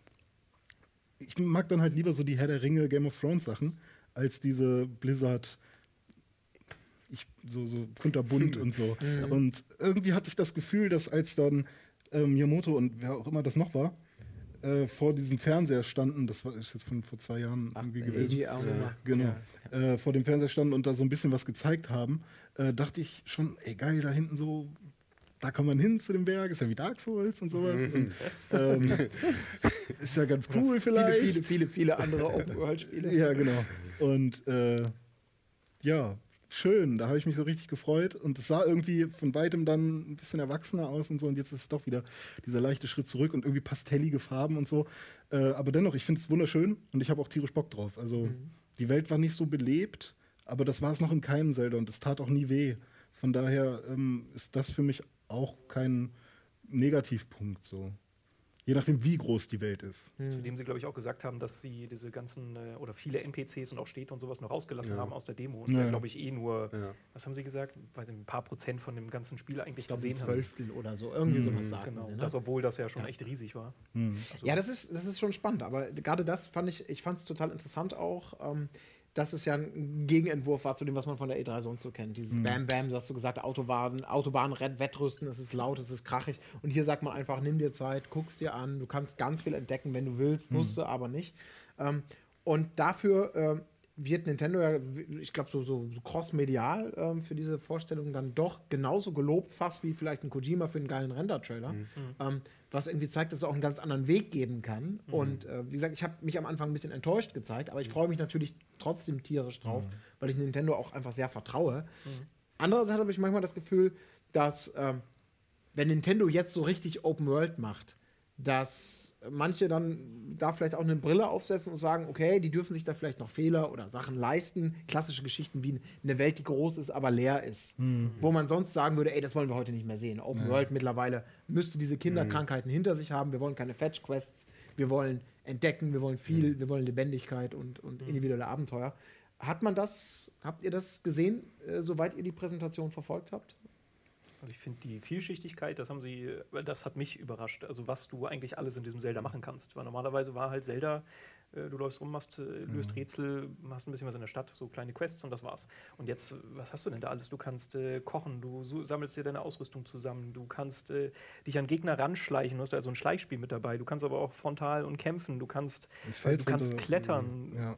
Was man da alles machen kann. Also ich, davon war ich halt schon fast erschlagen, aber ich fand super. Also es Für Zelda-Verhältnis könnte man jetzt sagen, Ja. wow, das ist viel. Aber man könnte natürlich auch sagen, hey, Moment, das hat aber unser Spiel oder jenes, dieses schon Das, früher geschafft. das glaube ich, Ja. wird, das wird auch, das werden sie nicht vermeiden können, dass sie so viele Elemente reingebracht haben, dass man sozusagen das aus anderen Spielen kennt, wo es dann sozusagen noch besser sozusagen ist. Da haben sie nicht mehr ihren eigenen kleinen Stempel, an dem sie sich nur messen können, sondern jetzt treten sie halt mit dem Ding in Konkurrenz mit vielen anderen großen Sachen, die es schon gibt. Bleibt natürlich abzuwarten, ob das sozusagen dann fruchtet. Also bis jetzt, also ich war nicht enttäuscht. Keins erschlagen schon, aber nicht enttäu- enttäuscht. Vielleicht macht es ja auch die Mischung. Also es muss ja immer gar nicht äh, alles neu sein, aber halt einfach das in einem Spiel quasi zu erleben, kann auch manchmal gut funktionieren. Also Gibt es ein Open-World-Spiel, also ein Action-Adventure Open-World mit Hüpfen, Laufen, Schlagen? Also mir fällt jetzt halt nichts ein, was so. Hüpfen, laufen, schlagen? Ja. Assassin's Creed vielleicht? Ja, ist halt die Frage, wie man es wie man's, Ja, wie genau. man's, äh, definiert. Für Tomb auch, Raider, ne? ja, ist halt, ja, okay. Also es gibt schon ein paar, die so die Anleihen haben, ja, glaube ich. genau. Aber irgendwie hat es doch was Eigenes. Also es ist jetzt nicht, dass man sagen könnte, es sieht aus wie, sondern. Aber es erinnert so stellenweise so. ja, genau. Also gewisse Elemente. Ich, Ja. ich glaube, es gab auch so ein, so ein witziges äh, Bild, das ich bei Twitter gesehen habe, wo sie halt quasi äh, Zelda äh, als Hintergrundbild hatten und dann halt die ganzen Spieletitel damit reingewurschtelt haben. So, Metal hm. Gear, was weiß ich, was da ganz drin war. Was Ja, halt okay. quasi Zelda äh, Breath of the Wild ausmacht. Ja, okay. Ähm, ich finde, da steckt halt einfach sehr viel drin. Ja. Das finde ich schon durchaus spannend. Vor allen Dingen, weil halt Nintendo so ein Traditionsunternehmen ist. Klar, gerade mit Mario, da haben sie sich Mhm. auch immer was Neues überlegt. Also auch äh, eindeutig, aber ich finde, Zelda war für mich zumindest immer relativ gleichbleibend. Also Ja. das stellenweise auch identische oder ähnliche Puzzles und sowas. Und das haben sie jetzt alles ein bisschen modernisiert und das finde ich sehr Ja. gut. Ich habe halt die Hoffnung, dass die Gameplay-Elemente, die sie jetzt mit reingenommen haben, nochmal durch diesen Nintendo Butterweich, ähm, durch diese Butterweichmaschine gezogen Mm. wurde. Weil das funktioniert bei Nintendo halt dann doch immer noch irgendwie am besten. Und Ja. deswegen habe ich auch gar, kein, gar keine Angst vor der NX oder so. Oder ähm, weil ich glaube, die Software ist halt immer das, was letztendlich äh, uns wirklich interessiert und was halt dabei rumkommt. Und ja, da habe ich halt schon Bock, wenn das Schleichen halt, wenn das Schleichen besser funktioniert als mit Metal Gear, wie geil wäre das denn so? Also, ähm, ja. Hochgesteckte Ziele, aber. Ja, kommt in welchen Metal Gear Oder, oder, man. oder mehr, mehr Spaß macht. nimmt, ja. Das ist ja vielleicht der Faktor. Ja, Ja, ich meine, Spaß können sie, klassischerweise. Also, es freut mich sehr, dass wir eine Runde jetzt hier so gefunden haben, die doch. Ich, weiß- Dennis, du hast jetzt nicht. Hast du es spielen können, nicht so zu äh, geäußert? Zelda? Du warst ja da, hast du spielen können. Das wäre Nee, das Frage. habe ich leider nicht, weil ich habe diese Nintendo-Pressekonferenz auch gar nicht mitbekommen. Da waren wir, das war in L.A. zu einer Zeit, in der wir gerade duschen waren und dann direkt los mussten. Ähm, auch wenn sie so lang waren, habe ich da leider nicht viel mitbekommen. Deswegen kann ich da, will ich da eigentlich gar nichts viel zu sagen. Ja, aber sehr wohlwollend blicken wir alle irgendwie auf das neue Zelda und freuen uns drauf. Und äh, ja, das ist eigentlich ganz interessant zu sehen, dass im Nachhinein jetzt kaum noch jemand sagt, boah, wo war denn die NX? Und das war ja super enttäuschend und Verlierer, so wie immer kategorisiert wird. Ne? Die haben gewonnen, die haben verloren. Also anscheinend sind wir ja alle vielleicht nicht mega überrascht worden aus den verschiedensten Gründen, aber ähm, doch unterm Strich zufrieden mit der E3 vom Vielseitigkeits- und Qualitätslevel. Oder möchte jemand da noch, weil wir jetzt langsam zum Ende kommen müssen, äh, vehement widersprechen? Last Guardian. nutzen? Last Guardian? ja, vielleicht einmal noch ganz schnell die Hype. Was ist dein, äh, nicht Hype-Runde, sondern wa- was hat dich am meisten angemacht? Ah, ich glaube ich glaub tatsächlich Les Guardian, Ja. weil ich spiele gerade halt auch Shadow of the Colossus wieder im, im Stream, jeden Montag. Twitch.tv slash Und ich habe auch hier Profi. dieses Shadow of the Colossus Tattoo. Oh, zeig Du mal. bist ein echter Fan. Okay, das ist Alter Schwede, das ist ja richtig nice. Ja, muss nur wieder nachgestochen werden. Ist von Meets, kennt ihr glaube ich noch von Game One. Vielleicht einer von euch. Ach so, Das ja. ist Mädel, die Blonde. Ja. ja, genau. Mit dem Metallmund. Genau. Ja, Die hat das gemacht. Oh. gebissen. Guck mal, deine Ankündigung. Äh, wir müssen wie zum Ende kommen. Dennis, vielleicht noch ganz schnell. Dein, dein. Oh, ja, ja, wunderbar. Ja. Jetzt ist es Gutes Timing, oder? Absicht ist. Jetzt offiziell Schluss. Und, Und Plot. Platz. Oh, das, war- das habe ich gerade kurz wie Lakito gefühlt. Ja, Finde ich immer schwer, Highlight-Fragen zu beantworten. Viele tolle Sachen auf verschiedene Art und Weisen, aber was man denn, eins muss man sich aussuchen, dann sage ich, ähm, fällt mir der Name nicht, warte, hier steht's. Äh, das Zombie-Ding.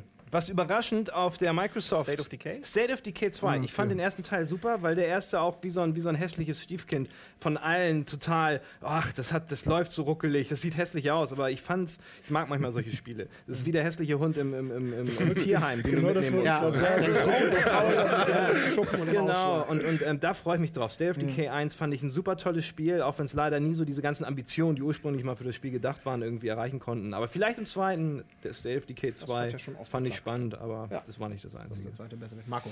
Bei mir ist ganz einfach, aber es liegt ein bisschen an Fanboy-Manier God of War. Ich habe mich riesig gefreut, dass äh, Santa Monica, finde ich, alles alleine die Optik. Und Tieralk ist God of War, finde ich cool. Und frisch wirkt Und auch frisch, und ja. Also ich finde, das war echt ein Knaller, vor allen Dingen so viel Gameplay gleich. Nicht irgendwie, ja, wir, haben wir haben es, wir machen es, sondern gleich richtig Gameplay und dann gleich abgeliefert. Fand ich stark. Ja, wie langweilig auch. God of War, aber ich muss sagen, bei mir ganz, äh, ganz anders. Also es wurde ja vorher schon gemutmaßt, dass es halt angekündigt wird, aber ich war überhaupt nicht begeistert. Also ich habe irgendwie schon bei Teil 3 so ein bisschen die Begeisterung verloren an dem ganzen God of War-Ding. Aber was sie dann halt da gezeigt haben und was halt irgendwie auch gar nicht mehr so krass God of War war, sondern God of War meets Ja. The Last of Us ist. Also weiß nicht, der Ansatz ist einfach super spannend. Und dann mit dem Kind, Ja. ich finde, Kratos ist irgendwie jetzt plötzlich ein Charakter und ist Die spannend. Sprüche der Knaller, Alter. Und das ist halt nicht nur Don't be sorry, Geklopfe. be better. War, also ich habe mich hingelegt vom Fernseher, das war einfach. Weil ich mag die Richtung nicht jetzt, ähm, sie haben ja die Kameraperspektive gewechselt. Ja, mir, das, ja. weiß ich nicht, ob ich das gut finde, ähm, aber das ist eine andere Geschichte. Ich mag die Richtung auch gar nicht, in die ich jetzt gehen muss, denn wir sind schon wieder drüber und müssen leider jetzt zum Ende kommen. Das heißt, mir bleibt noch ein großer, großer Dank an diese Runde. René, Dennis, Sebastian und Marco, schön, dass ihr da wart. Ähm, ich freue mich sehr, euch mal wieder hier begrüßen zu dürfen, Immer denn äh, ihr habt viel zu berichten. Und, äh, War eine schwitzige Freude. Ja, dass ich rauskomme. es ist ein bisschen kühler geworden, aber es ist draußen auch fast schon dunkel. Ne? Midsommer ist vorbei und wieder heiß.